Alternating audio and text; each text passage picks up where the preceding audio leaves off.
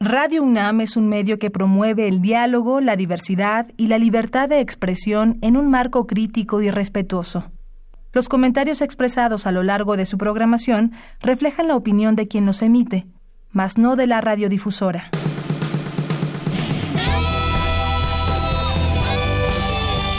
Prisma RU. Relatamos al mundo.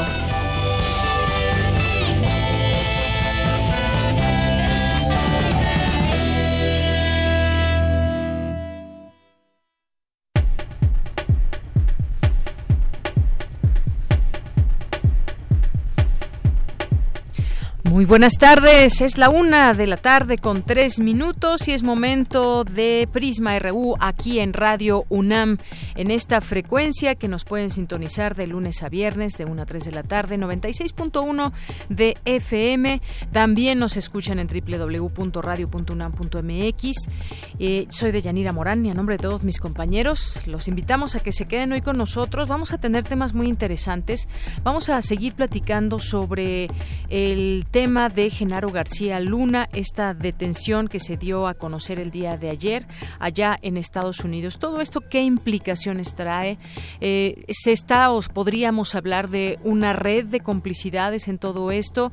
Ya eh, ha contestado el, el, expresidente Felipe Calderón señalando que pues eh, que caiga el peso de la ley, que él está a favor de la ley y de toda la legalidad y que en todo caso pues que se le juzgue, se le juzgue con justicia y en todo caso pues pues apagar las consecuencias de todo esto. Sin embargo, pues quedan muchas preguntas alrededor porque en todo esto se le había advertido en algún momento al presidente de toda esta situación.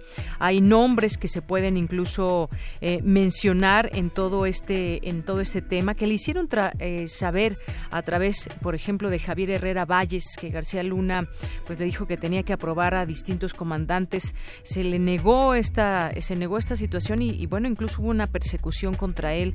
Hay que hablar también de nombres en todo esto y de qué manera se habría advertido al gobierno del expresidente Felipe Calderón en su momento, pues una guerra que se libró contra el narcotráfico con las consecuencias que ya sabemos, con los muertos que ya conocemos y muchas situaciones, pero hacia ello se enfiló una buena parte del gobierno en esta estrategia que en su momento muchos apoyaron, en su momento se dijo que era la manera en cómo se podía eh, combatir el narcotráfico y sin embargo hoy parece ser que esa óptica podría podría cambiar y pues se conocerán más datos una vez que se lleve a cabo este juicio estas declaraciones que tendría que hacer Genaro García Luna. Ayer lo hizo de manera muy breve en Estados Unidos y pues también hoy el presidente Andrés Manuel López Obrador señala que no van a ser leña del árbol caído y que pues si hay algo que perseguir aquí en México se hará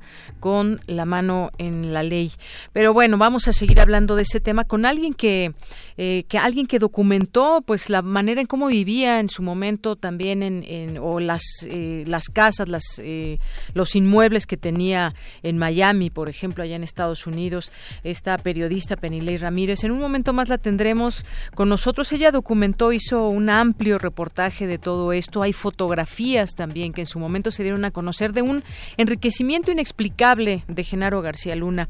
Vamos a hablar de este tema por supuesto el día de hoy Vamos a hablar en otro tema eh, sobre este escándalo que supuso la obra La Revolución de Fabián Chaires, expuesta eh, allá en Bellas Artes, y que ayer se armó una trifulca, y en donde el mismo artista dice, pues no quise retratar a Zapata, es un trabajo que personal que hice hace cuatro años, cuatro o cinco años me parece, y que no pensó que causara este, este escándalo. Vamos a hablar sobre pues el significado del arte eh, cuando se manifiesta en pinturas como esta. A hablar de ello aquí en este espacio.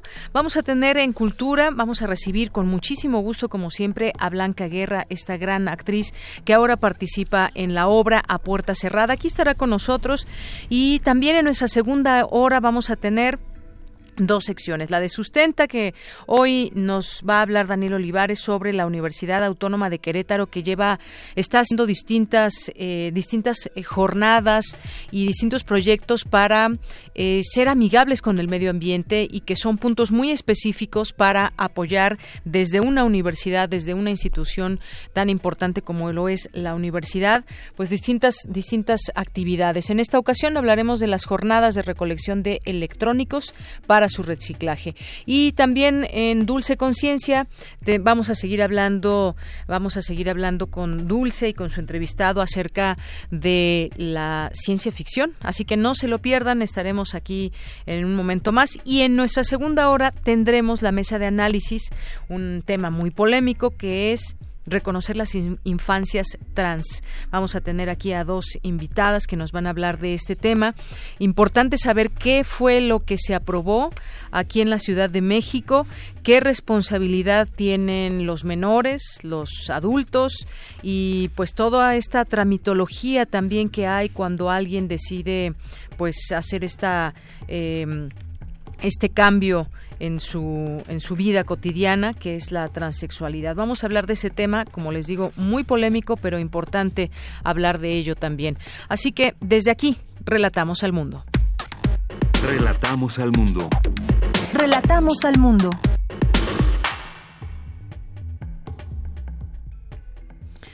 Es la una con ocho minutos. En los temas universitarios, en resumen, señalan especialistas que existe confrontación ideológica en América Latina. Lo han platicado desde el CIALC, desde este centro de investigación sobre América Latina y el Caribe. Les tendremos los detalles en un momento más.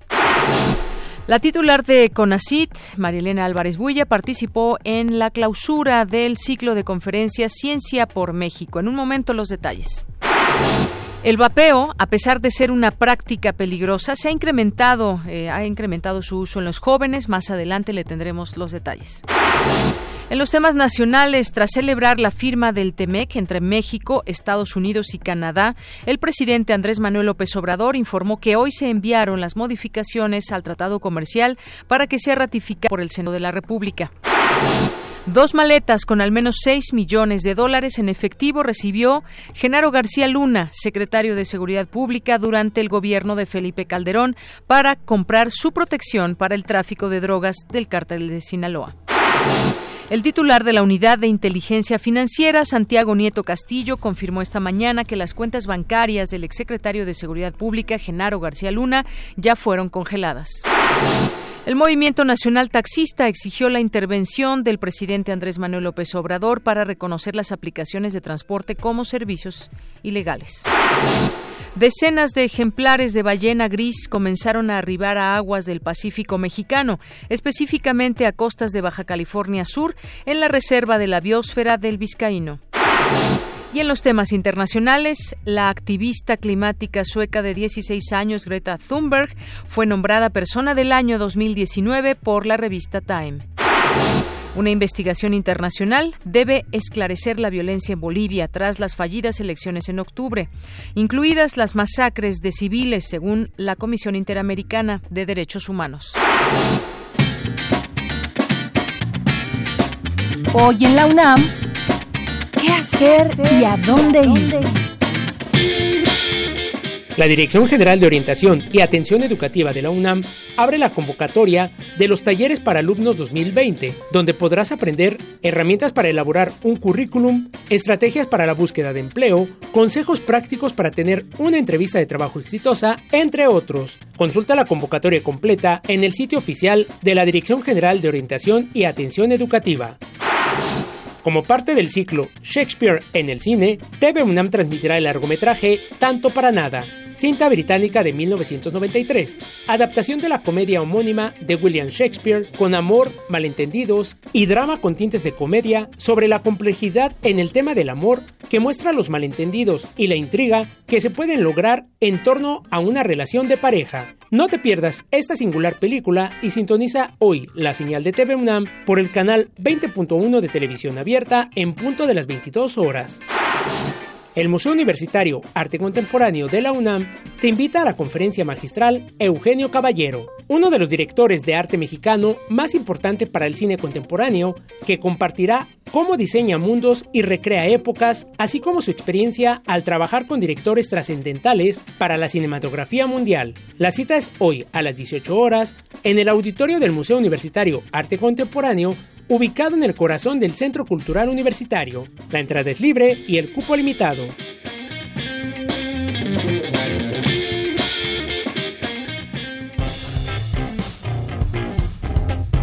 Campus RU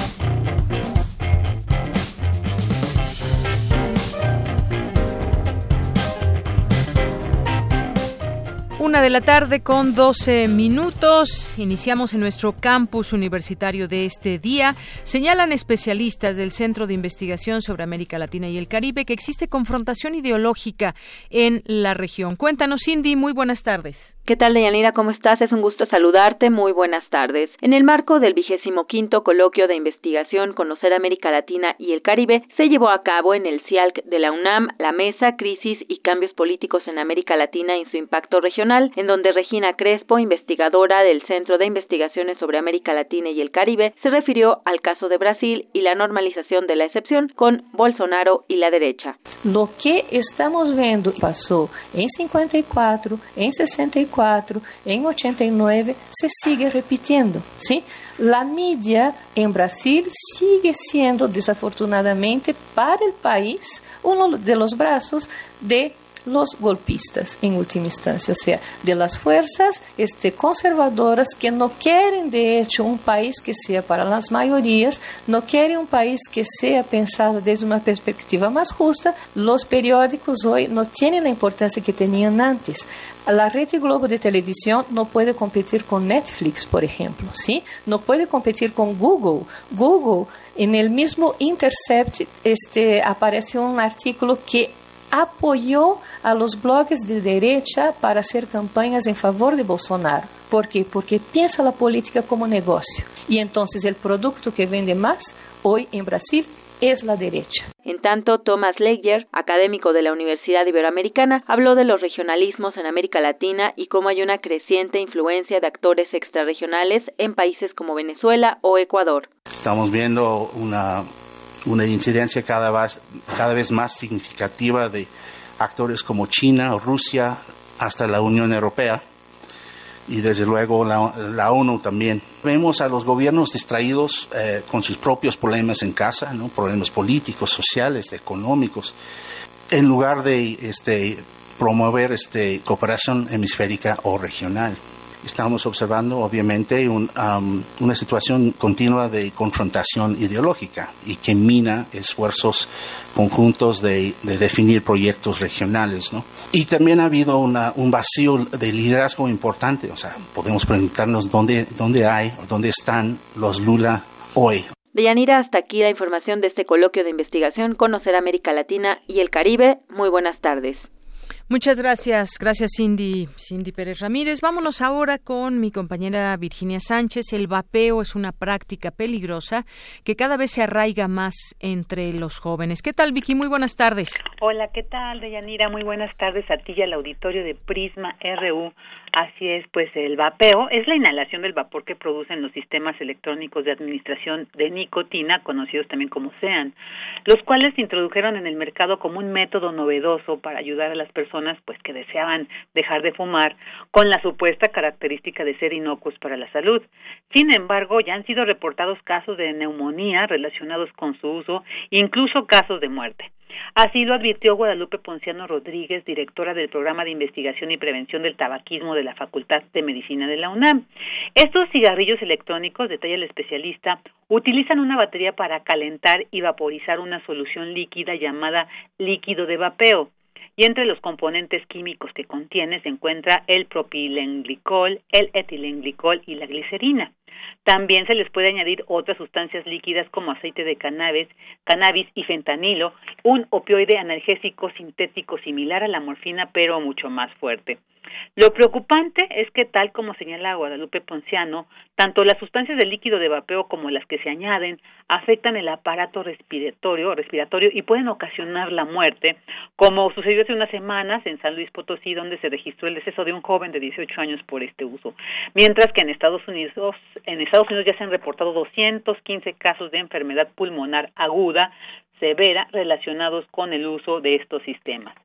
Y un problema es que a, nivel nacional la Comisión Federal para la Protección contra Riesgos Sanitarios, la COFEPRIS, y la Organización Mundial de la Salud han prohibido su, prohibido su comercialización, pues el uso de estos cigarrillos electrónicos han ido aumentando, sobre todo entre la población, población juvenil.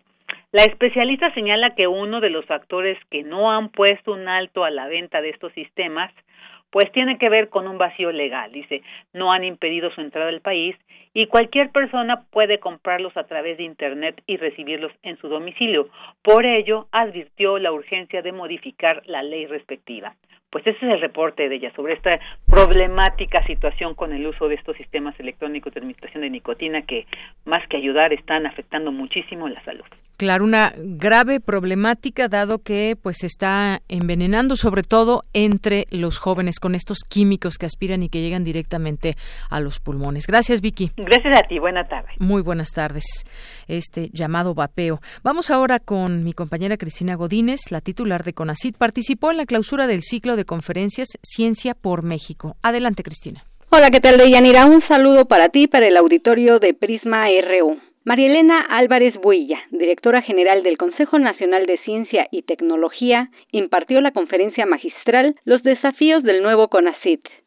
En su intervención habló de cómo se encontraron a la institución y de todo lo que han logrado bajo su dirección. En esta cuarta transformación, en contraste, diría yo, con respecto a la época o los regímenes o el régimen neoliberal que nos antecedió, en este caso estamos poniendo a la humanidad enfrente, es decir, a la ciencia, la tecnología y la innovación al servicio de la humanidad y no al revés, al servicio del cuidado ambiental y no al revés. Y por eso es que ahora ya se plasma en la Constitución de México el mandato de hacer accesible de manera universal al quehacer científico y se cita ya a las humanidades, las ciencias y las tecnologías y no solamente a la ciencia, a la tecnología y a la innovación. También expresó que ahora y con nuevos principios, lo que les interesa es reemplazar el modelo neoliberal. Fincados en nuevos principios, acordes con este nuevo régimen, con la cuarta transformación,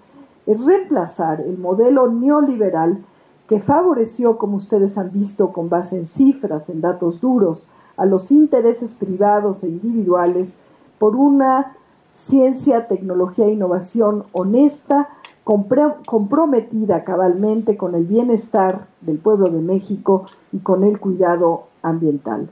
En pocas palabras, la construcción de una verdadera ciencia por México. Por último, la doctora Álvarez Builla dijo que ello implica un golpe de timón con muchos retos por delante. Deyanira, este es mi reporte. Muy buenas tardes. Gracias, Cristina. Muy buenas tardes. Queremos escuchar tu voz. Nuestro teléfono en cabina es 55 36 43 39. Porque tu opinión es importante, síguenos en nuestras redes sociales, en Facebook como Prisma RU y en Twitter como arroba PrismaRU. Continuamos una de la tarde con 20 minutos. Rechazada por algunos, alabada por otros, la pintura llamada La Revolución del artista plástico Fabián Chaires ha reabierto el debate sobre el machismo y la homofobia en México. Ha reabierto también pues el significado propio del, del arte. Y es que este artista plástico retrató a un revolucionario desnudo, montado a caballo. Quizás ustedes ya lo vieron, ha sido una imagen que pues ha, eh, ha tenido pues mucho aforo en las redes sociales para hablar de, de esta eh, pintura como tal. Y bueno, pues en una exposición además que muchos han, calificado como feminizada y cuyo, cuyo rostro se han atribuido a Emiliano Zapata, aunque eh, pues el propio autor dice que no, pues no es, no es Emiliano Zapata. Y bueno, como sabemos, Zapata, uno de los máximos héroes nacionales, eh, y que bueno, verlo de esta manera para muchos ha sido pues un escándalo. El propio autor niega que se trate del caudillo del sur. Y hablemos de este tema y el significado del arte. Ya está en la línea telefónica. Ustedes la recordarán y nos da muchísimo gusto saludarla a Amanda de la Garza, curadora adjunta del Museo de Arte Contemporáneo, el MOAC de la UNAM. ¿Cómo estás, Amanda? Bienvenida. Hola, ¿qué tal, Deyanira? Pues un gusto estar nuevamente con usted. Ya, este, eh, a ver, Amanda, vamos a tratar de, vamos a llamarte de nuevo porque se escucha un poquito mal eh, la recepción, quizás no sé si se encuentre Amanda allá en Ciudad Universitaria, específicamente en algún punto donde luego se pierde la señal, pero en un momentito más vamos a recuperar esta, esta llamada porque queremos comentar con ella pues este tema y todo la el revuelo que se ha eh, llevado a cabo. Ayer hubo un enfrentamiento en Bellas Artes entre campesinos, gente de la comunidad LGBTI, donde pues hubo insultos, hubo violencia eh, hay mucha molestia por esta, esta pintura que pues atribuyen a que es Emiliano Zapata. Pero decíamos el propio autor dice que no que no lo es y es un trabajo que ha llevado a cabo desde hace pues cuatro años más o menos. Dice que tiene elementos que muchos personajes que participaron en la revolución usaban, eso sí, y que están más ligados a la charrería, entonces por eso se llama la revolución. Pero no hay nada que diga que es Emiliano Zapata, es lo que dice el pintor chiapaneco. Eh, y horas después de que Jorge Zapata, nieto de Emiliano Zapata, anunciar acciones legales contra el pintor y la titular del Instituto Nacional de Bellas Artes porque dice se ha denigrado la figura de su abuelo. El propio pintor pues ha explicado esto al respecto de esta de esta pintura. Amanda de la espero que ya te escuchemos muy bien. ¿Qué tal? ¿Cómo estás? Muy bien, muchas gracias.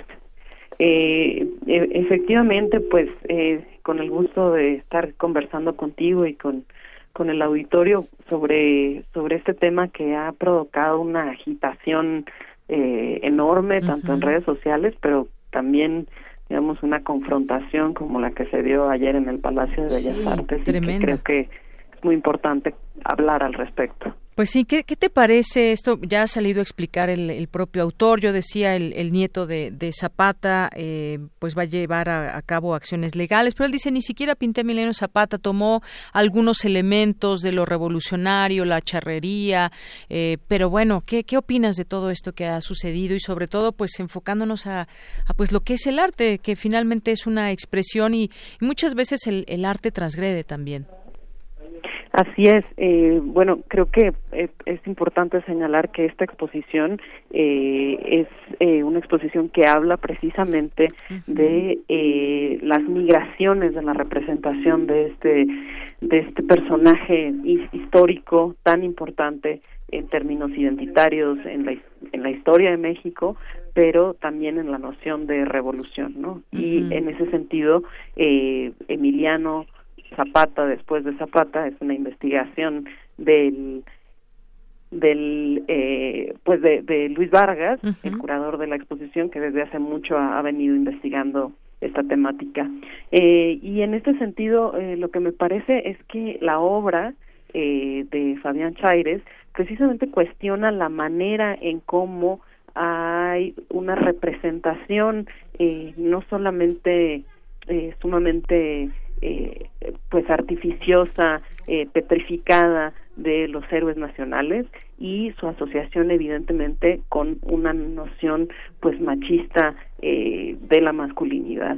Y en ese sentido eh, pues cuestiona esta manera de construir la historia a través digamos de, eh, de, la idea del, del héroe y un héroe en gran medida mitificado y esa mitificación no nada más eh, obedece digamos a esta construcción eh, sino también a esta noción de, de una masculinidad, eh, virilidad, etcétera, todos estos atributos, y de alguna manera el que haya provocado esta, esta reacción tan fuerte, tanto en redes sociales como pues lo que comentábamos que sucedió ayer, eh, pues eh, significa que, que toca fibras respecto de, eh, digamos, de cómo nos representamos eh, la historia a través de eh, pues de estos próceres no los próceres de la patria y qué significado tiene en términos culturales.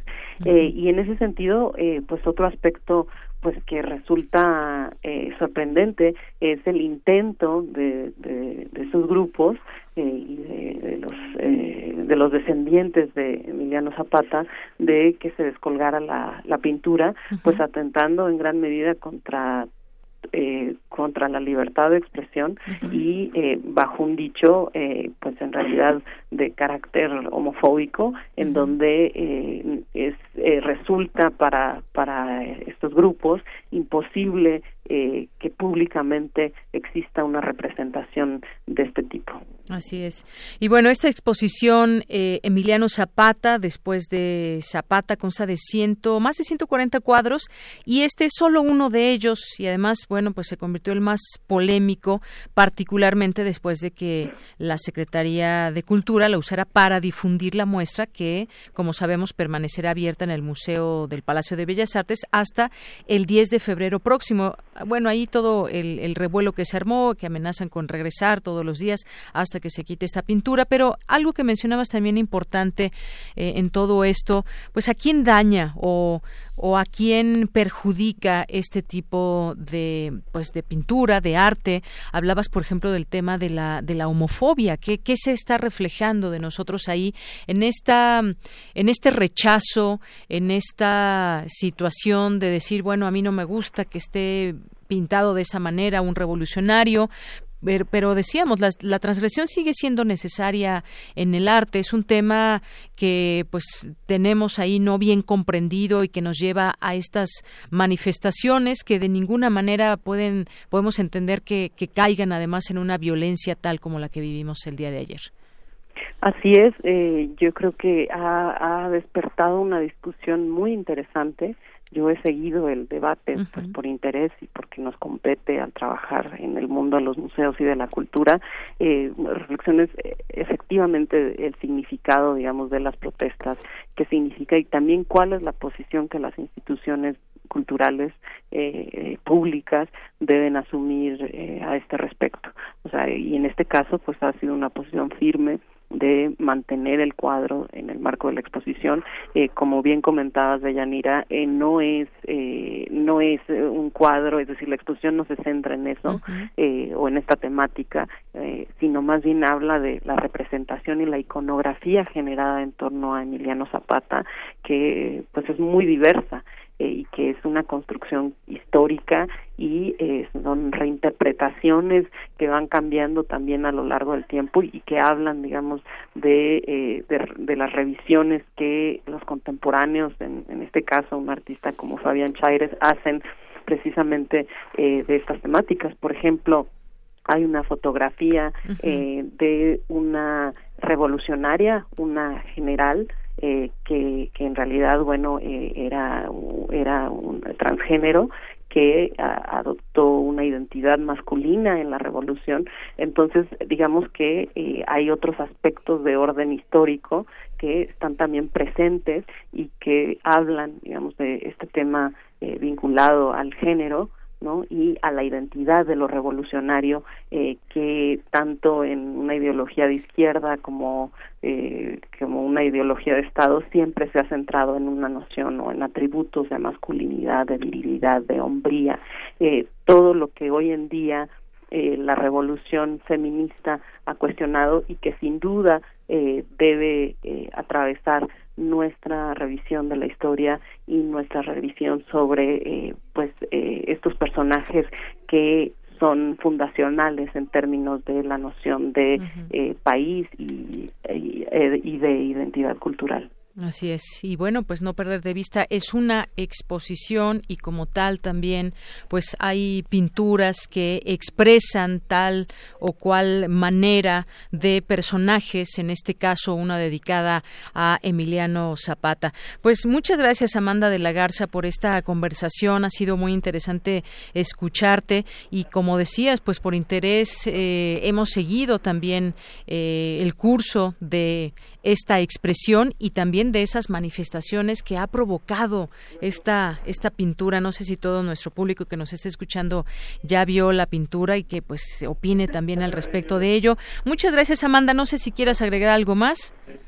Pues eh, invitarlos a que acudan a ver la exposición en toda su amplitud, ¿no? Y que eh, y que sigan el debate, porque yo creo que es un debate que habla, digamos, de eh, pues de las confrontaciones sociales que vivimos hoy en día. Por un lado, un, un conjunto de la sociedad interesado en avanzar hacia una sociedad mucho más abierta, progresista, plural, inclusiva, y por otro lado grupos que se resisten eh, por completo a ir también en esa dirección. Y yo creo que esta polémica también habla de ese momento histórico y eh, de, lo que está sucediendo no solo en México, sino a nivel internacional en términos de los derechos, eh, de los derechos de las minorías, de los derechos humanos y de cómo se deben discutir públicamente estas temáticas y también de la posición del Estado en términos de pues de todos estos temas. Así es. Bueno, pues, ¿qué, ¿qué, no me gusta o qué me gusta de la pintura? ¿Por qué? ¿Qué transgrede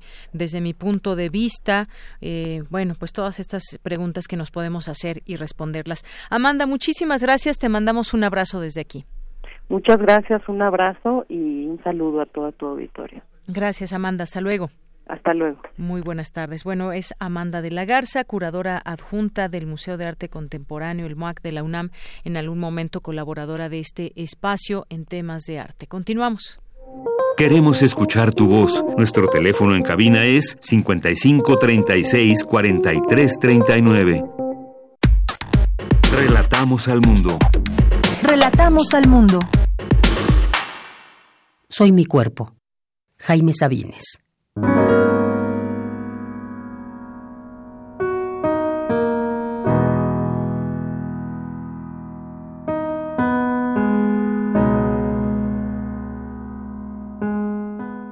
Soy mi cuerpo.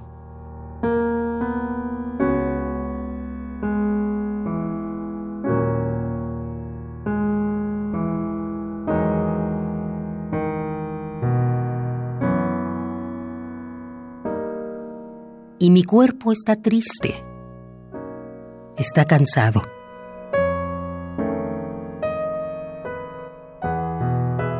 Soy mi cuerpo.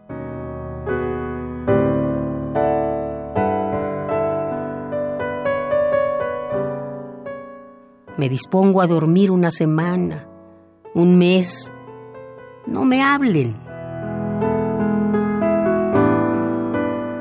que cuando abra los ojos hayan crecido los niños y todas las cosas sonrían.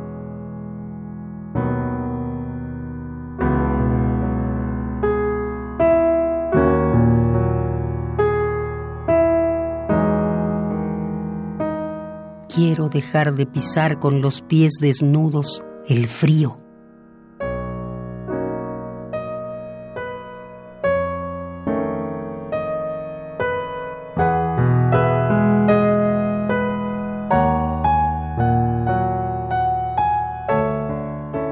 Échenme encima todo lo que tenga calor, las sábanas, las mantas, algunos papeles y recuerdos, y cierren todas las puertas para que no se vaya mi soledad.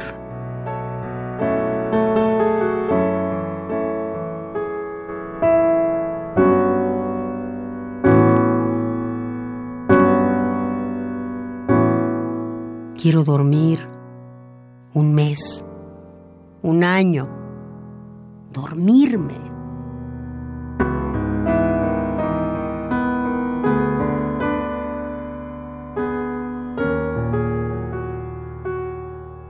Y si hablo dormido, no me hagan caso. Y si digo algún nombre, si me quejo, no me hagan caso.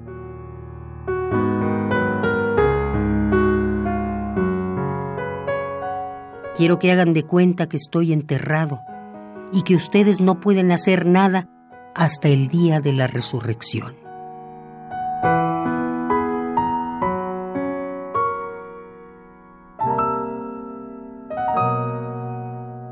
Ahora quiero dormir un año, nada más, dormir.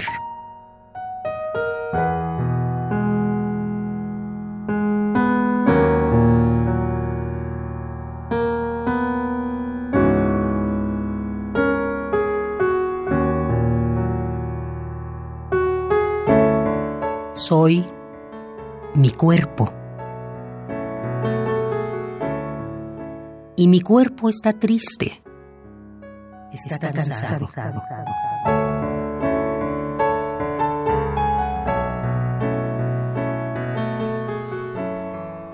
Soy mi cuerpo. Jaime Sabines.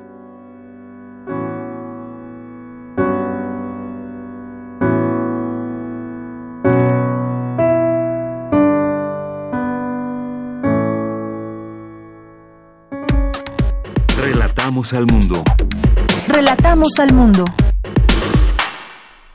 Continuamos una de la tarde con 37 minutos. Pues este tema de Genaro García Luna y su comparecencia ya en eh, Dallas, en Texas, en Estados Unidos. Fijan su audiencia para el próximo 17 de diciembre.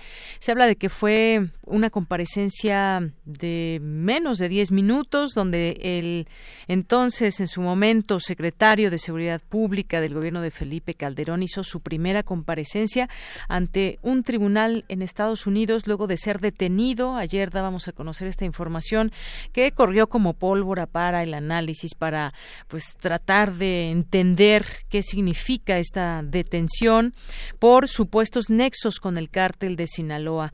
De acuerdo con la agencia de noticias Associated Press, García Luna, quien también fue jefe de la Agencia Federal de Investigación, la recordaremos por sus siglas, la AFI, en el sexenio de Vicente Fox, renunció a su derecho de audiencia de identificación y se fijó que su audiencia de detención será el próximo martes 17 de diciembre. El encargado de la seguridad pública de 2006 a 2012, hoy de 51 años, iba escoltado por alguaciles federales, por otros seis hombres, estaba esposado tanto de pies y manos y bueno, pues habló a través de un intérprete eh, García Luna es acusado por la Fiscalía Federal de Brooklyn de tres cargos de asociación ilícita para el tráfico de cocaína con el cártel de Sinaloa y el de mentir en declaraciones. Los fiscales donde se lleva a cabo la, una investigación al cártel dijeron que buscarán trasladar a García Luna a Nueva York. Eh, también el fiscal eh, de Estados Unidos, Richard Donog, señaló que el exfuncionario aceptó millones de dólares en sobornos del entonces líder del cártel de Sinaloa, Joaquín El Chapo Guzmán, cuando controlaba la eh, Policía Federal Mexicana y era responsable de garantizar la seguridad pública en México. De ello se derivan muchas preguntas, de ello se derivan pues un sinnúmero de situaciones que se tendrán que explicar. Una de ellas pues tiene que ver con qué tanto sabía el expresidente el expresidente Felipe Calderón, si estaba al tanto o no, y ha habido pues distintos señalamientos en torno a que pues era una situación que en su momento se le avisó, se le avisó al, eh, al presidente entonces Felipe Calderón sobre esta situación y que simplemente pues no hizo nada, la confianza estaba puesta y siguió puesta durante todo ese tiempo en el secretario de Seguridad Pública. Hoy el presidente Andrés Manuel López Obrador abordó este tema y dijo que no se usará este arresto para atacar al expresidente, que no se hace leña de árbol caído y bueno, pidió no adelantar juicios sobre esta la posible participación del expresidente Felipe Calderón, que ayer decíamos contestó a través de un tuit, posteriormente publicó un documento donde pues hace mm, referencia a lo que significa este caso, se pone del lado de la ley y que se investigue como tenga que investigarse todo esto y que pues quienes tengan responsabilidad que sean señalados, culpados y procesados en todo en todo caso. Incluso dijo que no quiere que se piense que su gobierno se está aprovechando de este caso para atacar a un expresidente que pues no ha dejado y no ha cesado de, de ser un crítico muy férreo de su administración en conjunto con muchos eh, muchos eh, panistas conocidos y visibles y que han tratado de hacer pues una oposición una oposición que a final de cuentas no prende que al final de cuentas no eh, pues no ha logrado atajar al gobierno de López Obrador. En su conferencia y en Palacio Nacional, el, el presidente confió que tras el arresto de García Luna van a salir a la luz los nombres de los implicados. Efectivamente, alguien de esta talla de Genaro eh, García Luna, pues no se puede entender que haya participado de manera solitaria eh, y sobre todo, pues bueno, cuando está tanto dinero de por medio. Y un tema tan importante como el tema del narcotráfico. En este caso, pues eh, llevar ante la justicia a quienes han ayudado a narcotraficantes es algo primordial para Estados Unidos, así lo he hecho ver. Y además venimos de una discusión en discusión en donde se ha señalado en algún momento que los cárteles de la droga pudieran ser señalados como terroristas, que ya se dejó para otro momento esta plática, pero ha estado muy latente de cómo se han empoderado todos estos grupos narcotraficantes, qué tipo de armas utilizan, de dónde vienen estas armas, pero sobre todo qué se hace desde el gobierno en donde están operando que es desde, desde el lugar, desde el país donde está operando, que es el, nuestro. Bueno, pues ya está en la línea telefónica, le agradezco nos tome esta llamada, Penilei Ramírez. Ella es periodista de la Unidad de Investigación de Univisión y es columnista en el diario El Universal. Y bueno, pues ella justamente documentó en su momento toda esta eh, red de enriquecimiento, eh, pues extraordinario que tuvo en su momento Genaro García Luna. Te saludo con mucho gusto, Penilei, muy buenas tardes. Muy buenas tardes, muchos saludos para ti, saludos a toda la audiencia. Gracias, Penilei. Bueno, pues esta acusación de la Corte del Distrito de Nueva York asegura que el exfuncionario conspiraba con otros no mencionados en el documento para enviar drogas a Estados Unidos desde enero de 2001 hasta el presente. Estamos hablando pues de estos señalamientos muy puntuales, pero por otra parte no podemos hablar de Genaro García Luna si no hablamos de tiempo atrás, de esta figura que ha sido en su momento documentado todo el entorno que tenía de enriquecimiento y de señalamientos incluso de proteger a un cártel, el cártel de Sinaloa. ¿Cómo ves después el escenario de esta detención? Bueno, como sabemos, eh, Genaro García Luna fue durante muchos años uno de los hombres más poderosos en México en el ámbito de seguridad. Tuvo puestos de muy alto nivel y durante muchos años parecía intocable. Había, había, había habido señalamientos fuertes desde la prensa, desde organizaciones civiles, incluso desde, desde casos judiciales, y él nunca fue investigado. Hubo una comparecencia al final de la administración de Calderón, pero no más que eso. Tampoco eh, anunció ninguna investigación el año pasado al gobierno mexicano, ya al final del gobierno de Peña Nieto, pero tampoco en este primer año el gobierno de López Obrador sobre él. Y es hasta este momento que es detenido en Estados Unidos que empezamos, digamos, a buscar desde la prensa todos los antecedentes que ya se habían hecho públicos en México sobre este hombre durante muchos años y que nunca habían llegado a una investigación. Así es. En, eh, ¿qué, ¿qué, sentido también tiene o qué peso el que haya sido esta detención en Estados Unidos? Como decías, en México también, ¿qué elementos se tuvieron en su momento que señalaban a él como una persona que tenía por lo menos que ser investigada por todo lo que se fue conociendo alrededor, las alertas que se hicieron, sale el nombre, por ejemplo, de Javier Herrera Valles en todo esto, que se ha ahora eh, pues sabido esta situación donde se daba a conocer eh, que, bueno, Genaro García Luna tenía ese poder tan grande y era el hombre de confianza del entonces presidente Felipe Calderón en temas de seguridad. Eh, en este sentido, podríamos, quisiéramos analizar esta parte, Penilei Ramírez, esta guerra contra el narcotráfico que se inició en su momento. Eh, ¿Qué cambia de ella? ¿Perdería algún sentido sabiéndose ahora, conociéndose esta información y además que es investigada desde Estados Unidos? Pues mira, al final ha sido muy cuestionado en los últimos años y lo es un debate que tenemos en este momento en la prensa en México si debemos llamarle guerra contra el narcotráfico, porque hay muchísimos casos documentados ya de connivencia de las autoridades en todos los niveles de gobierno con eh, las personas que supuestamente están en el bando contrario, ¿no? Yo creo que esta detención, una persona que entrevistábamos ayer, Eduardo Guerrero, nos decía que es el funcionario de más alto nivel que ha sido acusado de algo tan grave eh, de México, que ha habido acusaciones a otros funcionarios, a miembros del ejército, pero es la primera vez que hay un funcionario de tan alto nivel y él decía que esto puede ser devastador para la imagen de México. Yo creo que sí plantea muchas interrogantes respecto a cómo se planteó esta lucha contra el narcotráfico, dicha así desde la administración pública, el papel que hemos jugado como prensa todos estos años y, y justamente en un momento en el que el gobierno mexicano está planteando cambiar de estrategia, empezar a hacerlo de otra manera. Hablaba yo ayer con una fuente y yo creo que tiene razón. Esto le da mucho oxígeno al gobierno de López Obrador porque permite decir, bueno, esa estrategia no estaba bien y lo que nosotros planteamos por lo menos es otra cosa. Entonces sí me parece que aviva varios debates, los que tenemos al interior de la prensa, los que tenemos como sociedad y los que tenemos desde el púlpito presidencial con la insistencia de eso ya no funciona, tenemos que tener otra estrategia. Así es. Eh, en este sentido, bueno, pues hay distintas versiones. Hoy lo que se trata es de entender todo esto, pero también eh, hacerse de datos, de datos que puedan señalar qué, qué fue lo que sucedió.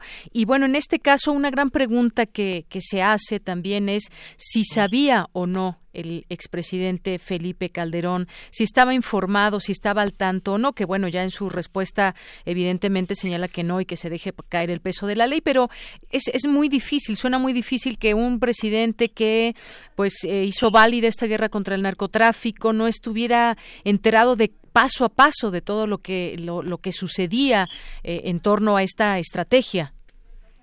Sí, o sea, mm, por eso digo que no solamente, o sea, valdría la pena, ojalá que lo tuviéramos. México no tiene una comisión de la verdad, porque si llega a aprobarse en juicio, recordemos que todavía es una parte muy inicial del proceso, pero si llega a aprobarse en juicio que García Luna aceptaba y ayudó y participó como narcotraficante, porque la acusación es de narcotraficante en tres cargos distintos, eso permitiría hacer una profunda revisión de todos los operativos que él ordenó, que él participó, que él aprobó y saber qué ha pasado eh, con esos casos, ¿no? Hay muchísimas víctimas en México que yo creo que ahora levantarían la voz y dirían, nosotros lo que decíamos en algún momento tenía razón, ¿no? yo creo que hay muchísimos debates que se van a abrir a partir de esta detención y falta mucho por saber porque hay muchísimos casos que se conocen en los juicios en Estados Unidos que son de acceso público, que se pueden consultar en los documentos de los juicios que son abiertos al público.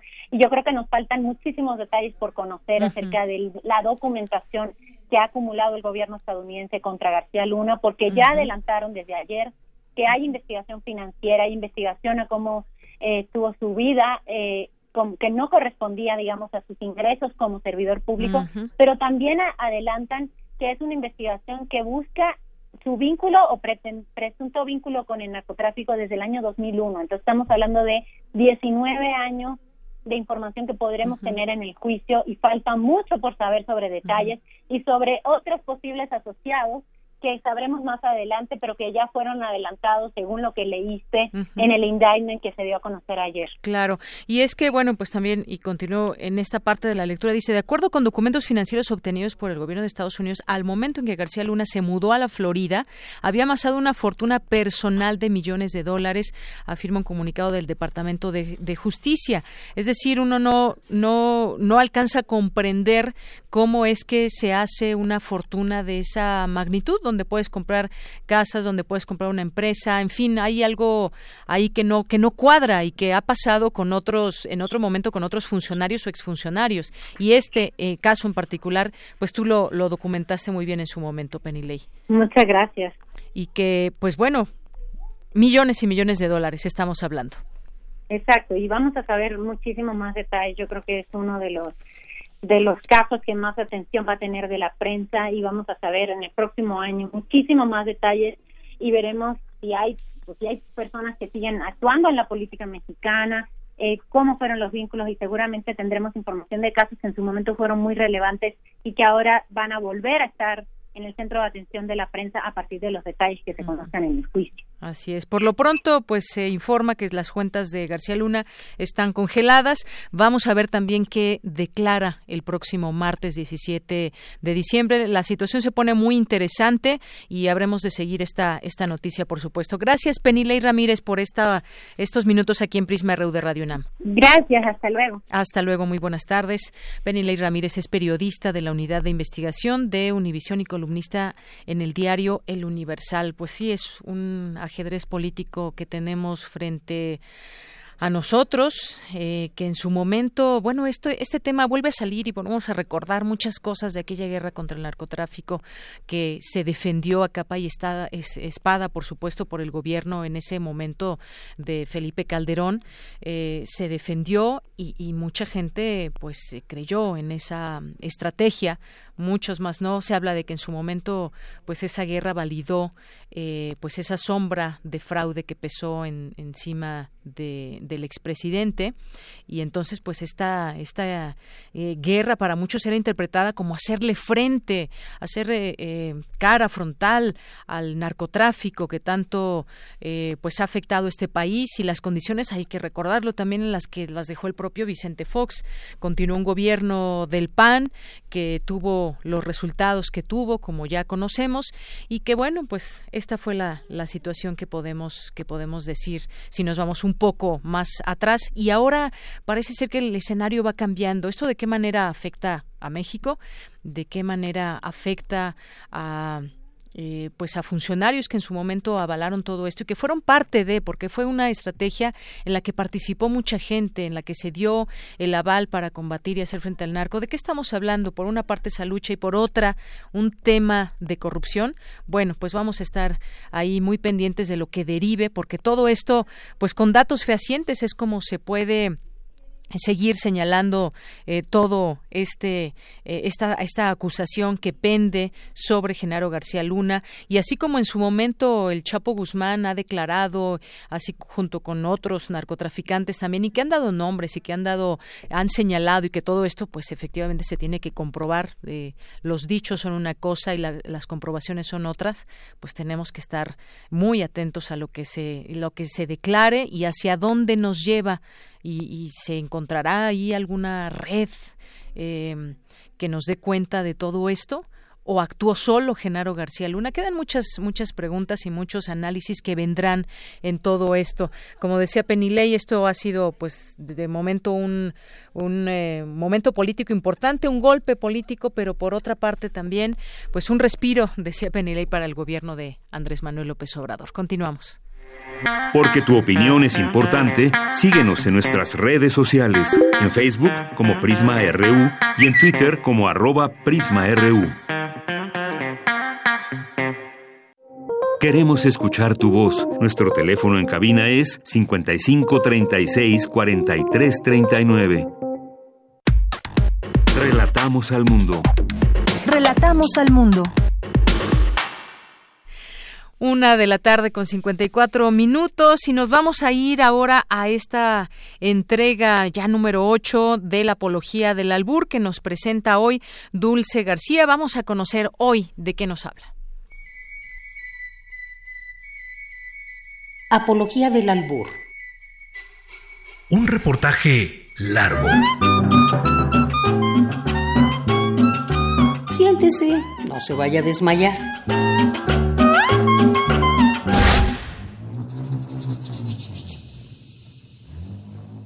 Yo pregunté en mi casa que qué eran los albures y lo que recibí fue, te callas y no puedes hablar así, ¿qué te pasa? ¿Por qué el albur se ha abierto tanto al público? ¿Por qué todos le quieren dar? Escandaliza por su connotación sexual, pero es esa misma la que lo vuelve tan atractivo. Quizá más que generar sexualidad, el albur genera erotismo, el psicoanalista Josué García asume que los mexicanos tenemos una manera especial de relacionarnos a través de la palabra con la sexualidad y con la muerte como México festeja la muerte, el mexicano se ríe de la muerte y el albur tiene que ver con esa risa, ¿no? Esa risa que pica, que arde a nivel palabra. Y si va más allá del principio de placer, es que en el dolor hay placer. Como de repente se puede pensar el orgasmo como una muerte chiquitita, ¿no? Como los pueblos lo dicen, ¿no? Es que es una muerte pero que dura unos segundos, pero que es bien disfrutable, El doctor Patrick Johansson también arroja esta información. Dice que el misticismo del albur radica en la búsqueda de la fertilidad de la tierra, a través de la risa, el baile y la aceptación de la muerte. Es probable, dice, que los gestos eróticos ya vetados en la conquista hayan encontrado un refugio en la clandestinidad de un lenguaje figurado, dialógico y alburero. En el mundo indígena prehispánico hay dos polaridades, la muerte y el sexo. Eh, digamos que dentro de la muerte hay muchísimo erotismo y viceversa, digamos, el erotismo está teñido un poco de muerte. ¿no? Aquí la risa también tiene un carácter sexual. Cuando decían, por ejemplo, Siwahuetzka, Siwahuetzka en, en náhuatl quiere decir mujer reír, reír con mujer es copular. Se vincula la risa con la mujer, digamos, con el placer, con el gusto. Cuecuachcuicat, los cantos eróticos que salen un poco del albur, que es mucho más amplio, servían, digamos, para suscitar la, sensibilidad y el, el erotismo que se tenía que contagiar al mundo. La reina del albur fue un vivo ejemplo. Han pasado muchos años y el cáncer y yo hemos aprendido a respetarnos. No me mata, pero ahí está. La vida me jugó una broma. Ahora yo me burlo de ella. Carlos Monsiváis decía que no es lo mismo apalear un techo que techar un palo, ni es lo mismo un humor sexual de una sociedad totalmente reprimida a un humor sexual de una sociedad modestamente liberada. Otro documento de la Santa Inquisición dejó muestra de esta concordia entre la sexualidad y la muerte, se trata de las coplas del Chuchumbé. Estaba la muerte en cueros, sentada en un taburete. En un lado estaba el pulque y en el otro el aguardiente. Chuchumbé de mi candaval, que te pongas bien que te voy a aviar. Que si no te aviare, yo te aviare, con lo que le cuelga a mi chuchumbé. La gente dice que yo tengo algo raro en el modo. Quizá entonces no esté muy de lado la idea que soplaba Lourdes Ruiz acerca de que el albur no es la cábala, sino la cábula de la poesía erótica. En la siguiente emisión te dejo ir un albur colado, colado a la literatura y a la academia. Y lo hago con mucha gracia. Bien, pues muchísimas gracias, Dulce García. Al rato, al rato estaremos con ella en otros temas en Dulce Conciencia. Y ahora nos vamos a las breves internacionales con Ruth Salazar. Internacional RU. Continúa el descontento y las protestas en Francia. En tanto, el primer ministro Edouard Philippe explicó que la edad de retiro aumentará para los más jóvenes, pero ofreció una serie de concesiones en un esfuerzo desafortunado para tratar de frenar una protesta nacional contra la reforma de pensiones, que según sus detractores erosiona el estilo de vida del país. Las mujeres en la India salieron a las calles para protestar contra la violencia sexual después de la violación en grupo y el asesinato de una joven veterinaria conmocionara al país. En un año de manifestaciones masivas en todo el mundo. Según Naciones Unidas, más de una de cada tres mujeres será víctima de violencia en su vida. El precandidato demócrata Joe Biden restablecería la protección para los Dreamers, los inmigrantes indocumentados que llegaron a Estados Unidos siendo niños, y aumentaría el número de refugiados que pueden ingresar al país si es elegido presidente, anunció hoy su equipo de campaña. El ejército birmano pudo haber hecho uso de fuerza desproporcionada contra la minoría musulmana rohingya, pero jamás con una intención genocida, declaró hoy ante la Corte Internacional de Justicia Aung San Suu Kyi, Premio Nobel de la Paz 1991 por su activismo por la democracia en su país. La activista adolescente Greta Thunberg denunció este miércoles en una cumbre de Naciones Unidas a los líderes políticos y ejecutivos del mundo empresarial, a quienes señala de buscar resquicios para lavar su imagen en la lucha global contra el cambio climático. En Chile, un grupo de senadores votan en un juicio político contra el exministro de Interior Andrés Chadwick, un día antes de que los diputados decidan si avanzan en una acusación similar contra el presidente Sebastián Piñera por los abusos cometidos por las fuerzas del orden durante la ola de protestas en su país. Son las 2 de la tarde en punto y es momento de irnos a un corte. Regresamos a la segunda hora con más de Prisma RU. Prisma RU. Relatamos al mundo.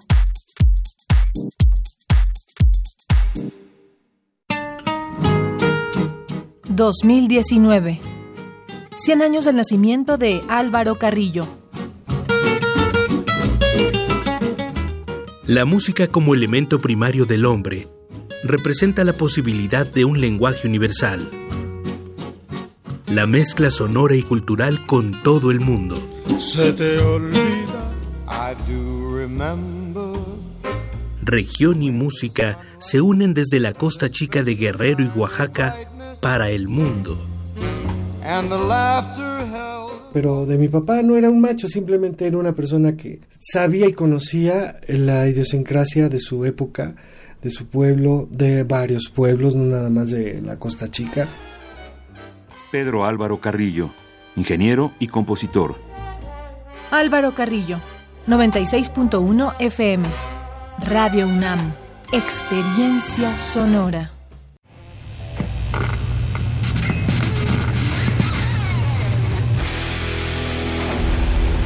¿Recuerdas esta música?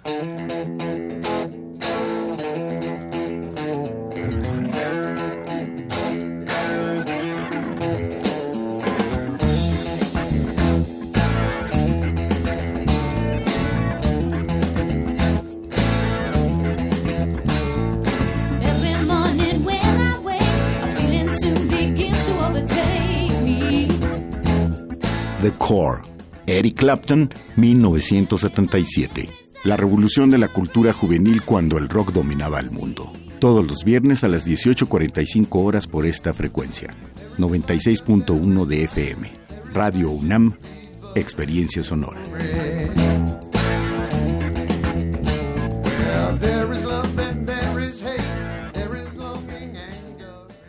Mi INE está hecho de las primeras voces que exigieron libertad de elección y de expresión.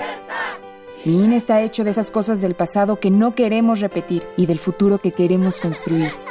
Mi INE cumple 29 años de garantizar el derecho a elecciones libres y que todas las voces cuenten. Mi INE es lo que soy.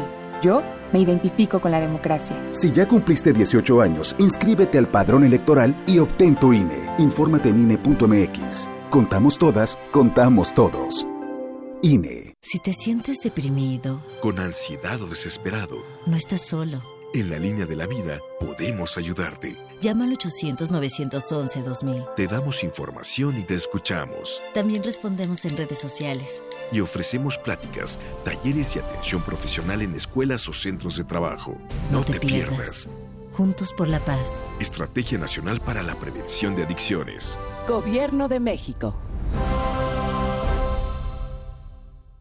Habla Clemente Castañeda, Coordinador Nacional de Movimiento Ciudadano. En Movimiento Ciudadano sabemos que no te equivocaste al votar por un cambio. No te equivocaste al votar por un mejor futuro, aunque vayamos hacia el pasado. No te equivocaste en votar por la honestidad, aunque sigan la mentira y la manipulación. No te equivocaste al votar por la educación y la ciencia, aunque quien gobierna la desprecia. Hace un año no te equivocaste y no puedes hacerlo ahora. No dejemos de exigir que el cambio por el que votaste se haga realidad. Movimiento Ciudadano, el movimiento de México. La gran historia de esta ciudad, de este país, la hacemos un puñado de microhistorias. Un ecosistema de millones de organismos que se unen, a veces en un grito de justicia, otras al ritmo de los cuerpos coordinados. Somos complejos, diferentes e iguales a la vez, pero sobre todo sabemos que el respeto al oído ajeno es la paz. Manifiesto. Cada cuerpo es una revolución. Miércoles 21 horas. Por resistencia modulada. 96.1 de FM. Radio UNAM. Experiencia sonora. Relatamos al mundo. Relatamos al mundo.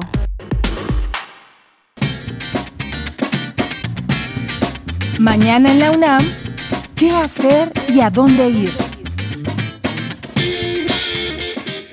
El Universum, Museo de las Ciencias, está de fiesta y te invita a celebrar sus 27 años de existencia. Para ello, ha preparado diversas actividades como conferencias, obras de teatro, conversatorios y conciertos de música. No te puedes perder la puesta en escena El Circo de la Ciencia, a cargo de Noel Guerrero y Said Rolba. Asiste mañana 12 de diciembre en punto de las 13 horas al vestíbulo del Universum. Consulta la programación completa de las actividades en el sitio oficial www.universum.unam.mx. no te puedes perder una emisión más de Inventario 2.1, programa de TV UNAM que trae para ti lo más relevante del acontecer académico, de investigación y cultural universitario. Acompaña a la periodista Rosa Brizuela a descubrir la agenda de nuestra máxima casa de estudios y sintoniza mañana en punto de las 20:30 horas la señal de TV UNAM, canal 20.1 de televisión abierta. La Coordinación de Difusión Cultural, a través de la Dirección de Danza de la UNAM, convocan a todos los miembros de la comunidad de danza en México a postular a coreógrafos, bailarines, maestros, investigadores, escenógrafos y todas aquellas personas relacionadas con la creación, difusión, investigación y enseñanza de la danza en México para obtener el reconocimiento Danza UNAM 2019. Consulta las bases completas en www.danza.unam.mx diagonal reconocimiento 2019. Para Prisma RU, Daniel Olivares. Tu opinión es muy importante. Escríbenos al correo electrónico prisma.radiounam@gmail.com. Tuyo. Dos de la tarde con siete minutos y bueno pues ya ya estamos aquí con eh, Blanca Guerra actriz con una gran trayectoria muchísimas, muchísimos años y muchísimas cosas que nos puedes presentar y que nos sigues presentando de manera maravillosa. Bienvenida, Blanca. Gracias, Deyanira. Sigo, sigo, sigo, sigo en mi pasión que es el teatro. Eh, resulta que yo salí de viaje, regresé y, me llamaron para invitarme a hacer A Puerta Cerrada de Jean-Paul Sartre, que la verdad es una obra que yo conozco desde hace mucho tiempo, muchos años, pero retomarla fue para mí todo un shock. La verdad, me, me pareció una obra muy pertinente para nuestros tiempos. Retomar los textos de, de, Sartre, yo creo que es muy pertinente en estos tiempos. Entonces, em, pues hemos estado desde septiembre, desde agosto hasta que estuvimos dos meses y medio trabajando la obra con dirección de Enrique Singer y el reparto es padrísimo porque es Alejandro Camacho con el que yo trabajé, bueno, él y yo inauguramos el Teatro Sor Juana con El sueño de una noche de verano, hemos hecho tele, en fin, y Adriana Llabres, que ya Adrianita ha sido mi compañera de todas estas aventuras eh, de 10 años para acá y de 8 años para acá y este y Paulina Soto que hace un personaje eh, pequeño que es el que introduce a estos a estas dos mujeres y a este hombre al infierno a puerta cerrada. O sea, que ahí se dan unos entres, pero tremendos. Exacto, esa, esa mirada también de qué, qué significa el infierno realmente, ¿no? Que para muchos puede ser pues algo nada negativo, ¿eh? No, bueno, realmente aquí es una metáfora de la vida, porque evidentemente el existencialismo de Sartre eh, es, es eh, eh, su aportación es el existencialismo ateo, que quiere decir que bueno, infierno, cielo, seres extraordinarios, sobrenaturales o muy este ¿no? Que, que, son los que realmente de los que te, se, te puedes asir para echarle la culpa de lo que tú haces en la vida, pues no existen en, el, en, ese, en esa filosofía de Sartre. Entonces, es. una metáfora, es una broma también, de parte de que tiene sentido del humor cáustico, negro, tremendo. Somos tres personajes y el, y el personaje de, de Paulina, que es el empleado que introduce a estos personajes al infierno. Entonces, Sartre ah, toma esta obra como una forma de... Mm, es un pretexto para donde plasma todo su, su tesis, toda su tesis de, el, pensamiento sartreano, digamos. Y básicamente es llegar a un infierno en donde no hay torturas físicas, sino cómo te vas, entrando en, em, te vas adentrando en ese ámbito y resulta que los verdugos de cada uno de ellos es uno de los otros. Entonces se vuelve una batalla tremenda, porque primero para contar lo que tú hiciste en la tierra y por otro lado como esto que tú vas a contar lo va, a ser utilizado en, tu contra. Exactamente. Entonces, a rendir cuentas, digamos, lo que siempre de pronto pensamos, ¿qué hay después de la vida? Lo que hice, mis acciones, pues debo hacerme responsable siempre de todo ello, pero cuando llega ese juicio o el juicio final o nos encontramos en una situación donde qué va más allá y qué voy a platicar de lo que hice aquí, cómo me comporté, que Sí, es, muchas cosas. Es el, diálogo debe este, ser muy interesante. Es un texto buenísimo. La verdad, a mí me encanta decir lo que se dice en esa obra. Comunicarlo a la gente de la mejor manera. Entonces, estamos en el Teatro Independencia, viernes, sábados y domingos. es eh, en la, lateral, del periférico, donde está la unidad habitacional, que es un ejemplo a seguir porque es un gran proyecto de, de, zona habitacional. Y estamos dos funciones diarias, dos funciones viernes de 7 a 9, eh, los sábados de 6 y 8 y los domingos siete y media y no, los domingos cinco y media y siete y media.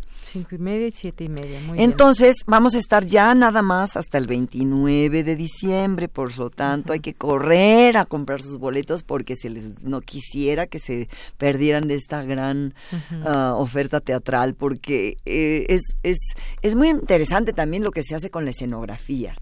Porque Jorge Ballina es un talentoso escenógrafo mexicano que ah, lo, yo lo tuve en el Zoológico de Cristal y es grandioso. Y él acompaña muy bien esta obra, creando toda esa atmósfera de supuesto infierno y eh, eh, eh, cómo va volviéndose, ¿no? Todo asfixiante y, y cómo van cercándose estos personajes y creo que el, diseño sonoro también es buenísimo porque todo todo es un trabajo de equipo. ¿Para qué? Para contar bien esta historia y que la gente se vaya contentísima y reflexionando en un montón de cosas. Claro, interpretar a personajes, eh, lo que dejó escrito Jean Paul debe ser todo un reto, como has hecho otras obras, como en el caso del Zoológico de Cristal, que tuve también oportunidad de ir a ver. Y eh, pues bueno, es de pronto muy interesante la manera en cómo se, se hace el planteamiento de un cuento, de una historia, de una idea, por ejemplo, en este caso, eh, lo que nos habla es el existencialismo, el infierno y muchas cosas que podremos ver en escena. Yo creo que es un agasajo. A mí lo que más me ha, de las cosas que más me gustan de este proyecto es haber retomado los textos de, Jean-Paul Sartre, porque tiene mucho que ver con lo de nos, con, lo, con nuestras, nuestro momento que vive en el mundo y en México en particular. Claro, eso, esos, esas obras que también nos hacen eh, pensar, nos hacen reflexionar y bueno, pues no nos las perderemos, por, supuesto. Eh, a, ti te espero el domingo 20 y algo. El domingo 20 y algo, ahí nos vemos. Entonces es el domingo a las 7.30, 5.30 y 7.30, los viernes 7 y 9 y los sábados 6 y 8, o sea, es intenso el trabajo. No, yo acabo devastada. Teatro Independencia. Pero el público sale feliz y eso nos hace, nos llena de regocijo porque, porque para eso hacemos las cosas, para que la gente se identifique, se divierta y además reflexione, te digo, en un montón de cosas. Cada quien tendrá las suyas. Así es. Bueno, pues muchísimas gracias, Blanca, por tu visita y por tu trayectoria y porque seguimos siempre tu trabajo, que yo agradezco que abran sus puertas para nosotros, para promover lo que estamos haciendo. Hay que aprovechar toda esta oferta cultural, sin duda. Claro que en sí. El, en México hay muchísima que hay que no desperdiciar. No paramos por Gracias, esa Tamara, también por, por, este, por, por, por abrir este su, su sección y y bueno, yo creo que el tráfico está tremendo. Cuidado a donde se desplacen. Cuidado, ya es tiempos navideños y el tráfico está terrible. Muchísimas gracias, Blanca Guerra. Besos a todos aquí. Continuamos. Queremos escuchar tu voz. Nuestro teléfono en cabina es 55 36 43 39. Porque tu opinión es importante, síguenos en nuestras redes sociales, en Facebook como Prisma RU y en Twitter como arroba PrismaRU.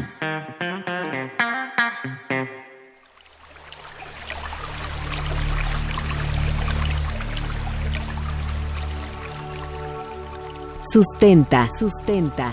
Innovación universitaria en pro del medio ambiente.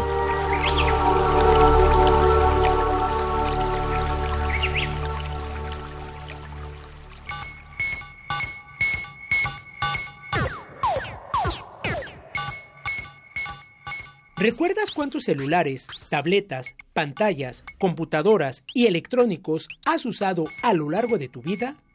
Hagamos cuentas. En México se generan 29 mil toneladas de basura electrónica mensualmente y tan solo se recicla el 14%, según cifras del Instituto Nacional de Ecología y Cambio Climático. Cada año se desechan aproximadamente 900.000 toneladas de equipos electrónicos en todo el país, lo que significaría llenar la plancha del Zócalo de la Ciudad de México, según datos del Instituto de Investigaciones en Ecosistemas y Sustentabilidad de la UNAM, Campus Morelia. Cada mexicano al año produce entre 7 y 9 kilogramos de basura electrónica. Ante esta situación, la Universidad Autónoma de Querétaro realiza jornadas de acopio de electrónicos en sus distintas facultades de manera rotativa cada mes. Nos explica el doctor Omar Chávez Alegría, coordinador de gestión para la sustentabilidad de esta universidad el tema de eh, electrónicos. Cada semana hacemos acopio de electrónicos en diferentes facultades. Esta semana toca en Facultad de Contaduría, la próxima en Ciencias Políticas, la que sigue nos toca en Química. Entonces, cada semana este, recolectamos electrónicos. El alma mater queretana firmó un convenio con la empresa Recicla Electrónicos, ubicada en Santa Rosa Jauregui, quienes se encargan del manejo adecuado de los aparatos y su reutilización. Los traen a nosotros y podemos este, mandarlos directamente este, a un, centro de reciclado certificado, que es el único que tenemos el conocimiento está aquí en Querétaro, precisamente que se llama Recicla Electrónicos. Este, aquí está en Querétaro, en Santa Rosa eh, Jauregui, y con ellos tenemos un convenio también de colaboración y hemos trabajado bastante. Les damos una plática de todo lo que es el tema de electrónicos y después ya hacemos el acopio.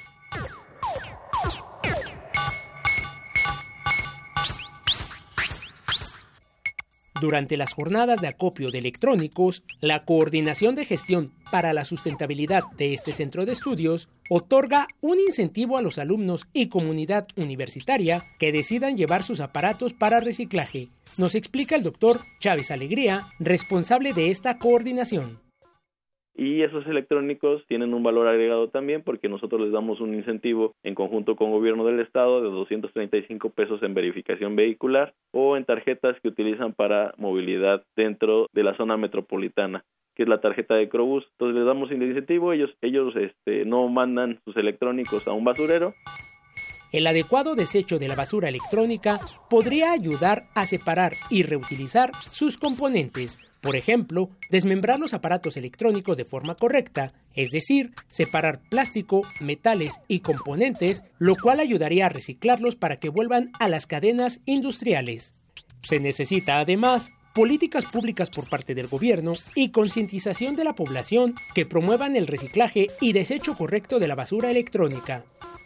Con medidas como esta, la Universidad Autónoma de Querétaro ha logrado cumplir al 100% los 17 Objetivos de Desarrollo Sostenible propuestos por la ONU que buscan contrarrestar los efectos del cambio climático, convirtiéndose así en un centro educativo sustentable en pro del medio ambiente.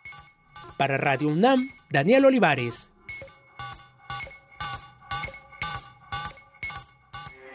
Porque tu opinión es importante, síguenos en nuestras redes sociales, en Facebook como Prisma RU y en Twitter como arroba PrismaRU. Continuamos. Muchas gracias por estar con nosotros en esta señal de 96.1 de FM. Y bueno, pues ahí es momento de mandar saludos a quienes se hacen presentes a través aquí de redes sociales, como Lil Morado, que está por aquí siempre escuchándonos, Javier, Javier, no, Francisco Javier Rodríguez, Marco Fernández, Beca Ganesh, Alex Piñón, Ricardo Navarrete, Jaime Esplayadura, eh, Alejandro Toledo, Luis Ángel Hurtado Razo, eh, Villegas, Enriquiño Chiva, Alejandro Cardiel, Cuculcán. Les mandamos muchos saludos. También César Soto nos dice el fiscal en Brooklyn deberá sustentar la formulación de cargos en audiencia inicial más allá de suposiciones genéricas con medios de prueba e indicios que se someterá a debate con el defensor. Y nos dice Alejandro Cardiel, Calderón es único es cínico, perdón, y descarado. Genera García Luna es un delincuente de grandes ligas. Ojalá confiese todas sus fechorías. Alex Ardel nos dice Margarita Castillo como en el 98 perdón, 99.8% de las ocasiones le atina al elegir sus poemas. Quiero dormir un año, estoy cansado. Gracias, maestro Sabines. Gracias a ti, Alex Cardiel, Alfonso de Alba Arcos, Alejandro Cardiel dice, ¿por que lo antimacho tiene que ser pro gay. Voy a organizar una marcha del orgullo heterosexual. Muchas gracias por tu comentario. Armando Raúl Crespo, eh, Alejandro Cardiel también dice, sobre esa pintura de Zapata solo he de comentar citando al filósofo de Juárez, pero qué necesidad. ¿Y por qué no? Yo diría, ¿por qué no, Alex Cardiel? Muchas gracias por sus comentarios a Abimael Hernández también y a todos los aquí presentes. Continuamos. Relatamos al mundo. Relatamos al mundo. Queremos escuchar tu voz. Nuestro teléfono en cabina es 55 36 43 39. Debate RU. Dos de la tarde con 21 minutos. Como les habíamos comentado al inicio, que siempre les damos a conocer el resumen del programa, pues hoy platicaríamos, ya están aquí listas nuestras invitadas en esta mesa de análisis sobre reconocer las infancias trans. Y es que hace unas semanas dábamos seguimiento a este tema de manera, pues, eh, muy puntual para conocer qué estaba, qué se estaba debatiendo y por qué es importante debatir en torno a ello y por qué es importante no solamente debatir sino legislar. Y en este en este sentido leía algunas notas el día de hoy, por ejemplo, nos encontramos en un escenario en un escenario idóneo para que el dictamen de ley de infancia trans sea avalado en el pleno del Congreso en los próximos días, dijo ayer un diputado de Morena, el diputado Temístocles Villanueva. La aseveración fue realizada después de que la oposición en el Congreso local señalara diversos errores en la redacción del dictamen que se aprobó hace unas semanas y que la jefa de gobierno Claudia Sheinbaum recomendara primero reconocer la opinión de la UNICEF y de expertos al respecto. Aquí el caso es que quién decide sobre su sexualidad y sobre, sobre su cotidiano. Y vamos a hablar de este tema y de qué manera se ha aprobado y esto qué implica para la infancia. Está con nosotros Lucía Sichia, que es doctora en estudios de género, licenciada en biotecnología e investigadora asociada del Centro de Investigaciones y Estudios de Género de la UNAM. Lucía, bienvenida. Gracias. Y está Tania Morales, que es presidenta de la Asociación por las Infancias Transgénero. Tania, muchas gracias por estar aquí. Gracias por la invitación. Bueno, a mí me gustaría que primero empezáramos a explicando lo que se aprobó días atrás. ¿Qué significa esto? ¿Qué, ¿Qué, es lo que se aprobó? ¿Cómo estaba antes? ¿Y qué nos dice la ley ahora? ¿Cómo va a quedar este tema de las, eh, de las infancias trans? Empezamos contigo, Tania. Bueno, originalmente en Ciudad de México ya existe una vía para reconocer la identidad de género en niñas, niñas y adolescentes. La vía es un juicio familiar. Eh, ese es el que no queremos. No queremos las personas que tenemos eh, hijas eh, hijes, hijos trans, eh, porque el juicio es muy tardado, es costoso, es patologizante, eh, requiere de muchos elementos como testigos, como dictámenes psiquiátricos, psicológicos y demás, y quien tiene la decisión de la identidad de una persona es el juez. Y lo que apunta esta reforma eh, y que el dictamen que está aprobado es eh, desaparecer cualquier vía judicial para el reconocimiento de la identidad de género, como está establecido en, el, en, el, en, instrumentos internacionales en la opinión consultiva de la Corte Interamericana de Derechos Humanos, que desaparezca cualquier tipo de eh, juicio y que sea un trámite administrativo frente a un juez del registro civil que el tema del, reconocimiento es meramente administrativo y registral y eh, que quien tenga la voz de decir qué identidad eh, tiene es la misma persona que lo vive a cualquier edad. Eh, la propuesta es esa, que sea un trámite administrativo que va a costar 70 pesos, que tarda una semana en, en, tramitarse, en, en, la que el juez del registro civil toma el consentimiento informado de la persona o sea, esto es cualquier persona cualquier edad puede decir yo estoy de acuerdo en que esto es lo que sucede, esto es lo que yo quiero. Y que quien acompañe a esta persona pueda ser cualquiera de las personas que ejerzan patria, potestad o tutela.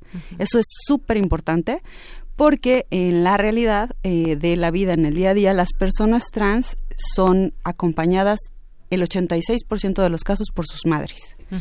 Entonces, eh, hacer una legislación que no tenga esta perspectiva de género, porque sí, finalmente nos toca a las mujeres esa parte de hacer de, de, tener doble jornada laboral y demás, eh, que no que si no se reconoce que sea al menos una de las firmas y que no sea obligatoria las dos, entonces pues va a ser además una ley que no va a aplicar para mucha gente y que va a poner trabas para las mujeres además. ¿no? Bien, aquí yo quisiera hacer, no sé si tú misma que me quieres contestar, también eh, Lucía, y lo aludo porque tú lo acabas de mencionar, dices a cualquier edad, y quizás fue uno de los puntos también muy polémicos y que se discuten mucho y que están en su momento han sido a debate y que sigue un grupo también ahí muy fuerte diciendo, bueno, es que un niño, una niña no pueden decidir sobre este tipo de temas, sobre cambiar su sexualidad, por qué, y creo que es un tema donde se tienen que comprender todos estos conceptos.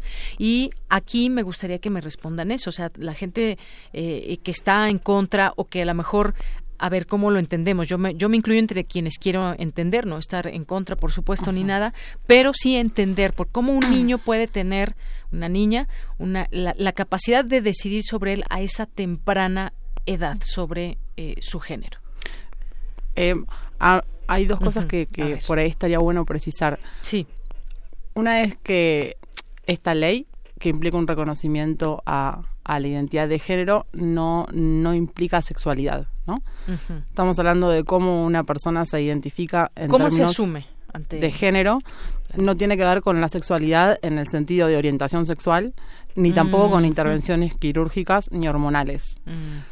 Porque siempre se apela como un argumento a lo irreversible de la ley, ¿no? Como una persona eh, siendo pequeña eh, puede llegar a saber lo que quiere, es el argumento, y asumirse en una identidad irreversible. Bueno, en primera instancia no nos gusta hablar de irreversibilidad, porque pareciera que la identidad es algo fijo, inmutable, y creemos que la identidad está compuesta por múltiples factores que fluye, es contexto dependiente y cambia a lo largo de la vida de una persona. De todas las personas nos cambia la identidad. Entonces hablamos de cambio. Y si fuera así, que una persona cambia, puede hacerlo también de vuelta por vía administrativa sin ningún tipo de inconveniente. Otra discusión es el tema de las intervenciones quirúrgicas y hormonales, que por ahí no se excede, pero también tenemos argumentos para decir que son en fundamentos que se usan para estar en contra de dar lo que llamamos autoridad epistémica a las personas y poner un, punto de corte es arbitrario. O sea, ¿a qué edad estamos sabiendo lo que decimos? ¿A los dos, a los tres, a los cuatro, a los cinco, a los seis? Y siempre Hasta la mayoría de edad. Claro, y esto en realidad es una historia que tiene que ver con accesos a leyes en términos de herencia y demás. la construcción de la niñez se da sobre todo en la modernidad y se, se funda, se quiere justificar o legitimar siempre en argumentos científicos que apelan a lo biológico, como si hubiera una madurez biológica, que no sabemos dónde está porque nunca la encontramos, ¿no? Entonces se empiezan a usar argumentos, sobre todo desde las neurociencias, de los cerebros y de cómo los cerebros cuando nacen están determinados en términos de identidad de género y que son argumentos no corroborados con, con múltiples sesgos de epistémicos y metodológicos en esos estudios y que en realidad lo que buscan o lo que están legitimando es un sistema normativo que está basado en justamente factores que norman, no verdades biológicas. Entonces, el criterio del punto de corte es arbitrario y eso está bueno que lo dejemos claro. No hay una verdad ni de dos, ni de tres, ni de cuatro, ni de cinco en términos biológicos. Sí sociales, porque si vos te pones a pensar, yo fui al colegio y hasta el secundario que tuve 17 años tenía que pedir permiso para ir al baño. Entonces, ¿qué autoridad epistémica puedo tener yo si no puedo saber qué quiero o no me dejan hacer lo que quiero porque se interpreta que no lo voy a hacer como hay que hacerlo. Eso lo construimos socialmente. Entonces lo que estamos también planteando con esta ley es un cambio que implica otras formas de dimensionar a las personas que tienen no 18 años sino menos, pero eso no es criterio para decir que no saben decidir, porque yo puedo decir que en mi subjetividad conozco personas de 60 que para mí tampoco saben decidir. Exacto. Y son mayores de edad y votan. En Argentina votan, por ejemplo. Claro. Y, bueno, en todo eso, cuando conocimos la, la, la, información de que las Comisiones Unidas de Administración, Procuración de Justicia, así como de Equidad de Género del Congreso Capitalino, aprobaron el dictamen que reconoce a las infancias transgénero y les permite a niñas, niños y adolescentes elegir su nombre y género. Y he escuchado distintos ejemplos por ahí. A ver, el hecho de que, por ejemplo, tú nazcas niña y que quizás rechaces el vestirte con vestidos, el jugar con muñecas, los colores que te impone la sociedad que debe, debe portar una niña o un niño, eso ya te vaya, ¿cómo, cómo te das cuenta o cómo se da cuenta ese niño, esa niña, esa familia también que pues ese niño se asume como niña o al revés. Y bueno, tú, de tu caso específico, Tania, tú tienes un niño un adolescente. Un adolescente. mi hijo es adolescente. Un adolescente en esta situación, digamos. Sí. ¿no? Pues me gustaría retomar con el tema de no se nace niña o se nace niño. Se tiene una, eh, unos órganos sexuales visibles y a partir de estos órganos sexuales visibles, cito a Lucía, se impone un género. O sea, desde esa concepción se es una persona. Si, si naces con vagina o con pene, eres una persona. no eres mujer o hombre. Exacto, no. Okay. El, el, el género se, se, bueno, uno se impone y después se, se construye. Entonces, eh, ¿cómo saber eh, la, qué sucede? Pues bueno, eh, en esta pregunta, no es que no es mi hijo eh, porque haya jugado con carritos sea un niño. Por supuesto que no, a mí me gusta jugar con me gustaba jugar con carritos, yo andaba en patineta este siempre no me gustaban las muñecas y eso no me hace un hombre, yo soy una mujer. Eh, el concepto es diferente. Es, en este mundo hay personas que eh, esta imposición eh, está de acuerdo con su identidad de género y hay personas que no. Las personas con las que, que no se acomodan con esta imposición del género son las personas trans, o les llamamos personas trans, y quienes nos ajustamos a eso o coincidimos con esta imposición somos personas cisgénero.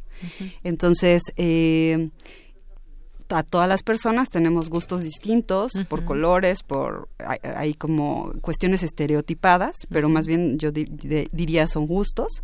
Eh, y no quiere decir que por estas acciones, actitudes o gustos eh, se construye o se, diga que se le puede imponer un género a alguien. Me parece que algo que viví personalmente y que vivo acompañando familias es que en el momento en el que una de estas personas eh, dice yo soy esto, tiene herramientas para decirlo yo soy niña, soy niño, es cuando podemos decir que esta persona es una persona trans. Ahora, si crees en estas eh, personas en un mundo cisgénero en el que eh, se, continuamente se les dice que el mundo es de una forma y que quizá esto que están sintiendo, que no saben cómo expresarlo con palabras, no es correcto. Por ejemplo, este, yo te puedo decir, mi hijo decía yo soy Peter Pan a los tres años y por supuesto, ¿no? Yo no tenía problema con que dijera soy Peter Pan y que soy Dash y, y yo no sabía nada acerca de la identidad de género y de las personas trans. Yo solo siempre fui muy respetuosa, yo pensando que era una mujer que nunca fue una mujer, ¿no? A los siete años me dijo, oye, yo quisiera ser un hombre, mami. Y yo como no sabía, no tenía herramientas y nunca le di herramientas, le dije, claro, es más fácil ser un hombre en este mundo que una mujer, ¿no? Sí, bueno, sí, la vida es así. Y hasta los 13 años, que en un libro que yo le regalé, identificó esta palabra, pude decir, esto es lo que yo siempre he sentido. Yo no tenía las herramientas, eh, ni verbales ni de conocimiento, para poderle enseñar a mi hijo desde pequeño que él era un había una posibilidad de que fuera un niño, ¿no? Eh, entonces, las familias nunca decimos tú eres un niño o tú eres una niña. Déjame decirte, de todas las familias con las que trato y convivo, ninguna le ha dicho a su hijo o a su hija tú eres niña o tú eres niño. Tenemos niñas también hemos escuchado, respetado, acompañado y les damos las herramientas para que eventualmente, si quieren mencionarlo quieren decirlo, se identifiquen de esa forma. Entonces, este concepto de este que están difundiendo de, ah, no, pues es que yo siempre quise tener un hijo y por eso le digo, no, nadie se deja, ¿no? Yo no sé, te pregunto a ti, si a ti te dijeran que eres un hombre, ¿dejarías que que te convencieran de ello, pues no. O sea, bueno, no lo sé. Sí, bueno, se pone en la mesa eh, temas y situaciones muy interesantes, porque toda esta esto que tú decías, yo no sabía qué pasaba, ¿no? Con, con mi hijo. Y, y, todos asumimos cuando cuando conoces a alguien, cuando nace un niño o una niña por su, eh, por su órgano sexual, pues ya se, se le da esa carga eh, social que, que, se le da de niño o de niña. Pero ¿en qué momento, en qué momento podemos ir entendiendo ese, ese mundo? A ver, hay dos cosas. Por una parte, creo que es mucho desconocimiento de las personas que seguramente dirán, bueno, no, o sea, somos niños y somos niñas, y ustedes lo saben que han estado muchas veces en estas discusiones, en estos debates. ¿Cómo, cómo hacer entender o cómo hacer cambiar esa... Porque no me parece que sea una cuestión de, de posturas. Yo, mi postura es esta y la tuya es esta, sino que hay simplemente hay, existen las personas, existen las mujeres, existen los hombres, pero eh, ¿cómo cambiar esa parte para que entendamos todos de la misma manera, me explico. No, no sé si me estoy dando a entender para que para que no existan estas situaciones de que no esos que debaten a, favor de eso están están mal, están locos. Como un niño va a decidir, un niño es un niño y un niño es una niña. Creo que estamos en, en pañales para entender todo esto, me parece desde esa desde ese planteamiento, ¿no? ¿Cómo hacer cambiar a una sociedad? Bueno, son procesos creo muy largos porque se fundan sobre todo, o sea, las relaciones jerárquicas se, se, fundan justamente sobre este sistema de sexo-género, que implica que interpretemos la genitalidad como equivalente a un, a, un género, esto que, que, decía Tania, como si la vagina implicara ser mujer, con todo lo que implica además ser mujer la orientación sexual, heterosexual, el género cis, los gustos por los juguetes, cómo me voy a vestir, mis intereses, mis deseos, mi, mi, mi forma de, de, sentirme realizada, ¿no? A través sobre todo de la maternidad, etcétera. Me parece que empezamos a romper con esta linealidad porque hay otras expresiones que no caben, no caben en, en estas definiciones y por ejemplo lo hablamos la vez pasada te acordás con las personas no binarias por ejemplo eh, en este sentido estamos diciendo que la genitalidad no predice un género, que el género es en sí mismo prescriptivo, porque es cierto que hoy también tenemos estratégicamente que definirnos a través de un género, identificándonos o no. ¿No? Como las personas no binarias, pero a partir de ese binario, porque es un marco de referencia y que en términos legales lo necesitamos para politizarnos, para politizarnos a las identidades, visibilizarnos y exigir los mismos derechos. Claro. Los mismos derechos que las personas que se adecúan. Exactamente. Perdón, pero en, el objetivo sería hacer estallar la categoría de género, porque es en sí misma prescriptiva, porque estamos enmarcándonos en ciertos patrones para poder ser y hacer. Y otra cosa importante es que no es cierto que haya solo dos genitalidades, eh, pene, vagina. Hay múltiples formas de genitalidad y que son reajustadas a este binario sin ningún tipo de consentimiento de las personas intervenidas y que van a tener que sufrir intervenciones durante toda su vida, a veces perdiendo sensibilidad del tejido nervioso. Y ahí no se apela a la imposición de las adultas y los adultos que que consienten eso, ese tipo de intervención. Entonces, me parece bastante hipócrita recurrir a la idea de estar imponiendo la mamá o el papá el deseo del género que quiere su niña. Primero, en un mundo cis, donde los obstáculos que va a tener esa persona van a ser un montón y el desgaste va a ser un montón. Y segundo, cuando hay intervenciones quirúrgicas consentidas médica y jurídicamente, donde esas personas no son capaces de decidir y van a tener que adecuarse a eso durante toda su vida. Estamos hablando de nocivo para la salud explícito. Y eso sí está amparado. Entonces, la pregunta que hacemos es ¿por qué?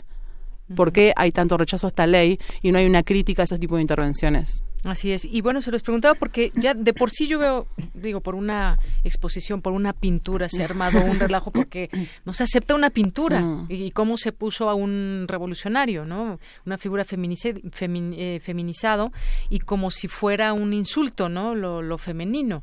¿no? ¿Cuántas veces hemos visto, por ejemplo, las Adelitas con sus armas y todo y nadie se molesta, nadie dice nada porque están masculinizadas de alguna manera, pero bueno, esto ha causado mucho mucho revuelo.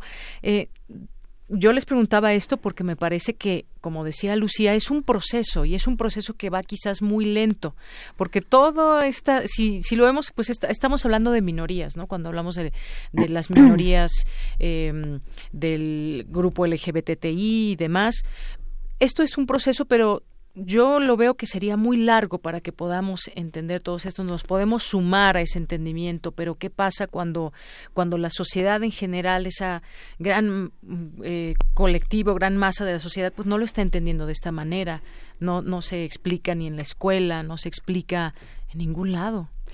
Pues algo que me gustaría eh, platicar. Yo me volví una estudiosa del tema por obvias razones, pero eh, en la cultura prehispánica, antes de antes de la colonia, eh, existían en pueblos originarios que ahora todavía continúa, por ejemplo, en la cultura zapoteca, timuche, que es un tercer género. Es hombre, mujer, timuche es el tercer género. En la Sierra Tarahumara, los raramuris, tienen cuatro géneros. Entonces, eh, si pudiéramos entender que el hombre y mujer viene de una cultura heredada eh, prehispánica y que eh, entonces le, colocamos cierta cantidad de características a dos géneros, pues podríamos entender que todo esto es aprendido, ¿no? Ser hombre, ser mujer es aprendido, es algo heredado, le hemos colocado ciertas cosas, que ser hombre y ser mujer es distinto, ser una mujer hoy en la Ciudad de México eh, joven es muy distinto a ser una mujer este de la Sierra Tarahumara hace 100 años, ¿no? Es muy distinto. Entonces, partiendo de eso, pues a mí me gustaría que, la gente realmente eh, nos cuestionáramos y pensáramos desde dónde viene toda esta historia. La otra es, eh, sí, por supuesto, no, la gente no está preparada, pues no está preparada porque tenemos una historia de cuántos años de herencia este colonial, pues sí hay cosas que nos estamos preguntando, que nos estamos cuestionando, eh, pero el punto hoy, yo soy abogada y el punto es, yo honestamente eh, yo no quiero una legislación para educar a la gente. Yo lo que quiero es que, y lo que queremos las familias, es que estas niñas, niños que existen, tengan los mismos derechos que las demás niñas y niños cisgénero. Por ahí algo que nos sucede, que es maravilloso, que nos sucedió sin querer a las familias, porque yo soy una persona cisgénero, que tiene un hijo trans. A mí lo que me ayudó muchísimo fue entender el mundo, abrir los ojos, quitarme una vela. ¿Ha sido difícil, Tania, este proceso? Yo creo que ha sido fantástico. Mm. O sea, ha sido un aprendizaje sensacional. Me ha ayudado muchísimo, hasta personalmente. Y además, ah, eh, mi hijo es un símbolo de cambio alrededor del fantástico. Desde su, eh, su grupo escolar, su grupo de amistades, el familiar, familiar extendido. De verdad, es... ¿Qué edad tiene ahora? Ahora tiene 16 años. De hecho, él tiene una, un acta de nacimiento que fue tramitada por la vía administrativa, porque eh, fuimos a un amparo, porque además legalmente esta, esta ley es discriminatoria, es anticonstitucional, este inconstitucional, es discriminatoria por edad. Entonces, eh, mi hijo pudo hacer este trámite en el registro civil a su nombre, o sea, no, no fue a mi nombre, no fue al nombre de su padre, fue él fue presencialmente, él recogió su acta de nacimiento. ¿A qué edad hizo este 15 años. 15 años. Este, duramos dos años en, en el proceso de amparo, ¿no? Eh, Ahora digamos que ya no se necesita, ya no va a haber todo este litigio, va a haber pues esta. La idea es esa es la idea, pues. sí, porque además, si te fijas, este, todo tiene un sesgo hasta eh, económico, ¿no? Es quien puede pagar un abogado, quien puede pagar un amparo, este, si quitamos esto, pues el acceso es para todas las personas y además los legisladores tienen que legislar para todas las personas, para niños, niñas, adolescentes trans, con dinero, sin dinero, con papá presente, sin papá presente, o sea, es, todo eso. Gracias, Tania. Y bueno, Lucía, todo esto se habla de garantizar los derechos de las personas. No estamos hablando de otra cosa más que de eso, a final de cuentas, el derecho que tiene una persona a tener una un acta de nacimiento que pues lo represente, como nos sentimos representados eh, nosotros y como cualquier persona. Ese es el derecho que se le cede ahora a los niños o que se, esa es la intención que, exista. Y hablamos también del concepto de libertad. ¿no? Me parece que ese punto eh, tiene que destacarse ampliamente porque todo lo que hemos vivido quizás ha sido impuesto y no se habla de esa libertad cuando alguien nace de poder elegir, ¿no? Me parece que hablamos de eso también. Totalmente libertad y saber que justamente hay algo que también resaltamos, que por ejemplo, bueno, Tania se reconoce como una persona cis, yo también, pero por eso no pensamos que nacimos cis. Eso es mm. interesante decirlo. No es que pienso que a mi, mi lectura que hicieron de tenés una vagina, te corresponde ser mujer. Fue arbitrario, me lo cuestioné, quizás Tania también, sobre todo con el proceso que vivió con Luis, pero de alguna manera sabemos que es arbitrario, nos quedamos en esta identidad y obviamente cuestionamos esos privilegios que tenemos en términos de ser cis, eh, pero no hace falta para ser activista, para ser feminista, eh, en, por muchos sentidos, en, muchos aspectos, no hace falta tener que no cumplir con esa normativa en el sentido sexogenérico, sino cuestionarla y saber que no la naturalizamos.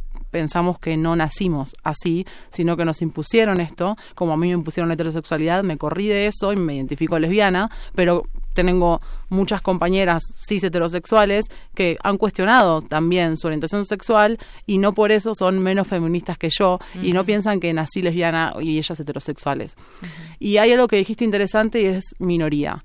Y acá hay, hay un planteamiento, primero, en términos de derechos, que no son un recurso limitado. no es que porque... En ese sentido no tendríamos que ser minoría, ¿no? No, y además no, es por una cuestión de cantidad.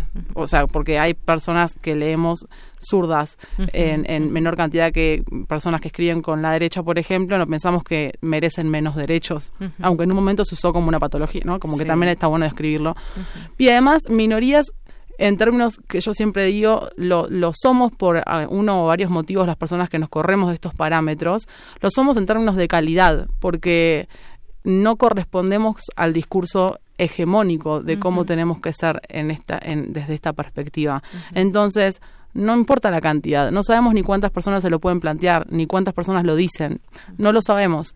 Lo que importa es que lo que prima y lo que nos hacen, lo que nos venden como lo natural y sinónimo de lo normal es a través de esta masividad, ¿no? Una masividad que en realidad cuestionamos porque si vas una a una con las personas, te puedo asegurar que encontrás claro, bastante diversidad en una misma vida. Claro. Así es. Bueno, ya nos queda poco tiempo. Me gustaría que terminara cada una con una conclusión. Y yo quiero decir, yo me siento completamente bien en esta plática de entender estos eh, conceptos que de pronto uno no tiene tan claros, pero créanme que de pronto sale uno allá afuera y te cambia otra vez el mundo porque así has vivido toda la vida, ¿no? Entonces sí, sí creo que es un, proceso que también debemos de, tener todos para entender cómo, cómo debe ser esta libertad, la sexualidad y todos estos conceptos. ¿Con qué terminas, Tania? Pues termino con la eh, el llamamiento a diputadas y diputados para que esto sea eh, aprobado ya. Es necesario, es urgente.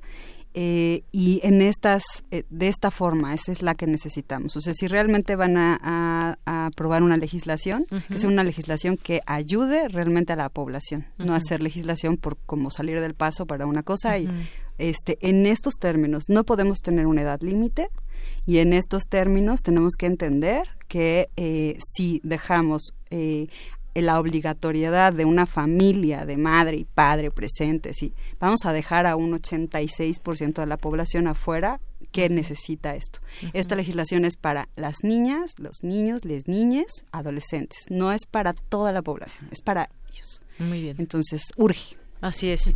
¿Y con qué terminas, Lucía? Bueno, apoyando la, la, la propuesta de Tania. Eh, me parece que tenemos que empezar a reflexionar el uso político que hacemos nosotras y nosotros mismos de la infancia cuando nos damos el derecho de argumentar en a favor o en contra de esta ley que a veces no implica a la persona misma que está argumentando y que deja sin acceso a derechos a las personas que quieren acceder a eso. me refiero al uso político porque concedemos autoridad epistémica a la niñez cuando nos conviene para reafirmar estereotipos, por ejemplo, desde el discurso científico, cuando vemos a la nena jugando con la muñeca, vagina, nena, muñeca, nene, pene, nene, camión, decimos es normal, es natural, hay autoridad epistémica. Sabe lo que está eligiendo, es el género que le corresponde. Ahí hay autoridad epistémica. Pero cuando vemos cuestionamiento a eso, niños, niñas, niñas que bajo estas normativas incluso se lo cuestionan con todos los obstáculos que ya describió Tania que tienen y quieren ponerlo sobre la mesa y acceder a los mismos derechos, la persona adulta vuelve reaccionariamente sobre eso y decir no te corresponde. Entonces, vamos a cuestionar nosotras mismas la subjetividad y vamos a también interpelarnos en términos de si tenemos más autoridad epistémica que una persona que hoy en términos legales no tiene autoridad, pero solamente como factores sociales. Digo. De vuelta, no remitamos a la identidad biológica. Y un paréntesis, quiero celebrar con mi sociedad argentina la salida de Macri, no lo puedo dejar de decir. Acá tenemos gente que votó consciente. claro que sí, pues muchas gracias, gracias a las dos. La verdad es que yo me quedo con un, un gran sabor de boca eh, de todo esto, que porque además creo que he aprendido mucho también eh, de personas como ustedes que nos explican que están metidas en eso y, y que a veces desafortunadamente hasta que nos pasa alguna situación entendemos muchas cosas. Antes parece ser que aceptamos todo así y ya, se acabó. Entonces, hay que, hay que entenderlo, hay que abrir nuestra mente eh, y entender lo que está pasando y saber que todo esto existe y pues avalar sobre todo esa libertad y los derechos que cada quien tiene. Así que ambas, muchísimas gracias Lucía Sicha y Tania Morales. Muchas gracias por estar aquí con nosotros. Gracias. Muchas gracias a vos. Continuamos. Queremos escuchar tu voz. Nuestro teléfono en cabina es 55 36 43 39. Relatamos al mundo. Relatamos al mundo. Porque tu opinión es importante, síguenos en nuestras redes sociales, en Facebook como Prisma RU y en Twitter como arroba PrismaRU.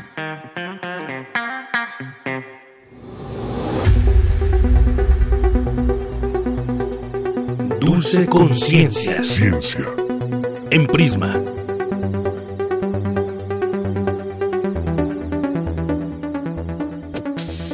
Ya estamos aquí en Dulce Conciencia con Dulce García, que nos acompaña aquí como todos los miércoles en su sección. ¿Cómo estás, Dulce? Deyanira, muy bien. Muchas gracias. ¿Y tú? Muy bien, muchas gracias. Contenta de verte y de disfrutar un poco estos minutos. Yo no sé, sé que siempre me disfrutas mucho de ella. Yo también a ti. Bueno, Mira que este, el hoy- verte me provoca. Ah, bueno. Mucho gusto. Hoy vamos a este a continuar con la ciencia ficción a petición del público de Yanira. Este y vamos a platicar con Alejandro Alonso, eh, que él es divulgador científico con más de 30 años de experiencia. Pero ¿qué te parece si escuchamos rápidamente la siguiente información?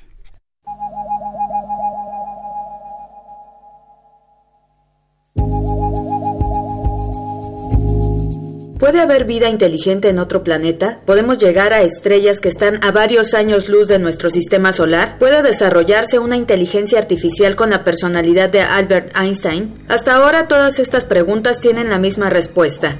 No. Según la ciencia, no. Pero para ello se inventó la ciencia ficción. A decir de Isaac Asimov, famoso divulgador científico, la ciencia ficción es la rama de la literatura que se ocupa de las respuestas humanas a los cambios efectuados al nivel de la ciencia y la tecnología. Dice Asimov que la Odisea de Homero no trata de ciencia, en un mundo donde ésta aún no se había desarrollado, pero sí trata del equivalente de los monstruos extraterrestres como Polifemo y de individuos que disponían del equivalente de una ciencia avanzada como la de Circe. Al igual que en la Odisea, la amenidad en sus aventuras e inteligencia en sus especulaciones garantizan el interés de la ciencia ficción como el género narrativo más característico de los desarrollados en el siglo XX y el que más ha hecho por acercarnos a algunos de los futuros que nos esperan. Bien, Dulce. Bueno, de ella ya está con nosotros en la línea Alejandro Alonso. Él es además coordinador de proyectos de Capital 21. Alejandro, muy buenas tardes, ¿cómo estás? Hola, buenas tardes, mi querida Dulce. Pues encantado de dialogar contigo y con el auditorio de Radio Universidad. Gracias, Alejandro. Pues eh, platicar un poquito otra vez de la literatura de ciencia ficción, cómo ayuda a la divulgación de la ciencia, tú cómo la usas, cómo tú ya has escrito este varios libros, cómo la has ocupado para escribir también. Bueno, digamos que la literatura en sí en sí no persigue un fin utilitario. Sea, los escritores no, no, no van marcando un fin utilitario. O sea, Julio Verne, que es uno de los primeros escritores pioneros de lo que se viene considerando como ciencia ficción, no lo hace con la idea de generar utilidad, pero Claro. los lectores, bueno, le damos una dimensión eh, diferente, pues, ¿no? A estos a estos textos. Eh, y bueno, y en mi caso, eh, pues he estado muy de la línea de literatura medieval simbólica, de mm, literatura romántica, literatura gótica y, y claro, o sea, toda esta vertiente del siglo XX que marca ciencia ficción y que se acerca mucho o que tiene una relación muy particular con las novelas este eh, distópicas, Sí. aquellas que ya no están marcadas sobre la- las utopías, sino que van por las este lo contrario a estas, ¿no? El caso de Al- Aldous Huxley y de George Claro. Orwell, por supuesto. ¿Cómo, ¿Cómo pasamos, por ejemplo, de la literatura a lo que sería eh, radio, televisión, al cine, Alejandro? Bueno, las, esa cuestión de las plataformas, ¿no? O sea, eh, igual, la literatura, la literatura en sí, bueno, ahora ya hay varios escritores que están con línea de multiplataforma, como es el caso de Bev. O sea, Bev, él está creando ya una literatura gráfica eh, y es un tipo que tiende mucho a la, a la ficción. Eh, hay escritos que se han encaminado hacia, hacia cine, por ejemplo, el caso de la novela de Arthur C. Clarke, sí. que se constituye como una de las novelas, una de las películas icónicas del siglo, del siglo XX, que eso dice en el espacio. Eh, el caso de, de esta pieza de, del ruso que escribe Solaris y que después se va a constituir también en un, en un gran, en un gran filme, pues, ¿no? Pero, pero estos escritores no lo hicieron pensando en que sus textos fueran caminando, caminaran a otra plataforma. Ahora con este, con esta cuestión megatecnológica que estamos viviendo, sí hay como escritores muy declarados que, están tratando de ensamblar estos, estos puentes. Entonces, yo sí establecería una dimensión de aquellos escritores, digamos, de mediados del siglo XX, que no escribían pensando en plataformas audiovisuales, a los escritores que ahora están como más interesados en jugar con este con planos narrativos. Claro. ¿Cuál sería uno de estos escritores este que sí están declarados como como digamos que narradores de la ciencia y si hay alguno mexicano en particular que pudieras eh, recomendarnos? Bueno, eh, hay un caso curioso, pues, de eh, que es Hugo Félix. Él él es guionista. Sí. Él es guionista y su particularidad, lo que lo hace distintivo, lo que merece atención, es de que crea la primera película de ciencia ficción mexicana basada en elementos científicos y la película se llama Signos. Ha tenido reconocimiento, se ha movido bien en el rack, ha tenido eh, premios, este y, y bueno, él escribe una historia, un thriller como con elementos clásicos, estructuralmente eh, sigue el ABC, la escalera de una narrativa de ciencia ficción, pero retoma todo este universo que está en el gran telescopio milimétrico de este en la Sierra Negra, el, telescopio que eh, impulsó este Pérez Grobas, eh, que lamentablemente él fallece antes de que se consolidara el gran telescopio milimétrico, pero pues es un caso bastante interesante, ejemplo a seguir de cómo la narrativa se puede fusionar ya con un plan fílmico, en este caso. Claro. Eh, Alejandro, rápidamente para eh, terminar, tú cómo, este, cómo llevas la, la narrativa a la ciencia, cómo, es, cómo se han dado tus tus últimos trabajos, hacia dónde se dirige la divulgación científica, la ciencia ficción. Bueno, eh, digamos que no hay una ruta, o sea, honestamente no hay una ruta. Eh, en mi caso, ya cuando son producciones experimentales, o sea, porque yo estoy trabajando para una institución, pero mi producción experimental, eh, pues eso, o sea, quiero seguir como jugando, o sea, te lo planteo como juego, eh, en términos de, de estructura narrativa, cuando escribo algo, pienso en la imagen, o sea, trato un contenido pero siempre trato de tener la imagen presente y es así como voy construyendo este escenarios. Eh, una pieza con la que me fue muy bien que tiene un carácter poético experimental que es Ponzoña. Justo cuando hice toda la estructura narrativa de guion yo estaba sobre la imagen, la imagen, la imagen, la imagen, la imagen, antes de que pensar en un ABC de concepto. Claro, es un poco como eh, cuando has escrito... Al... Haz de cuenta, como estoy en los dos planos, eh, para mí ahorita ya no hay diferencia, o sea, eh, cuando escribo un texto poético o un relato, por ejemplo, lo que hago es actuarlo.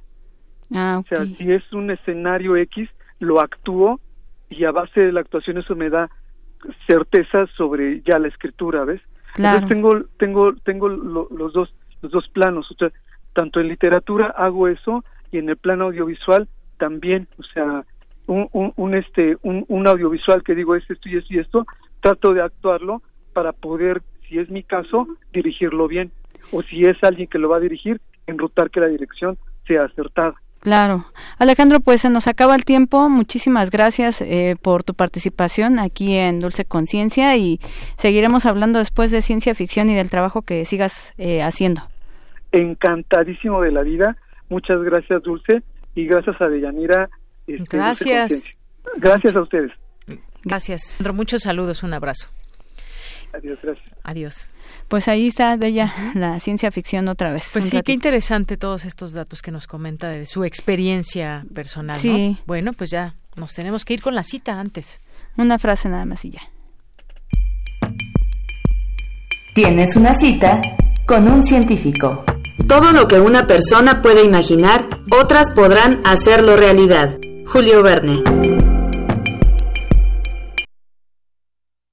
Bueno, Dulce, pues nos escuchamos el siguiente miércoles, mañana con más albures. Un ratito más. y ya acabamos. Está bien, hasta luego. Y gracias a usted, auditorio, gracias a todo el equipo. Buenas tardes, buen provecho, hasta mañana.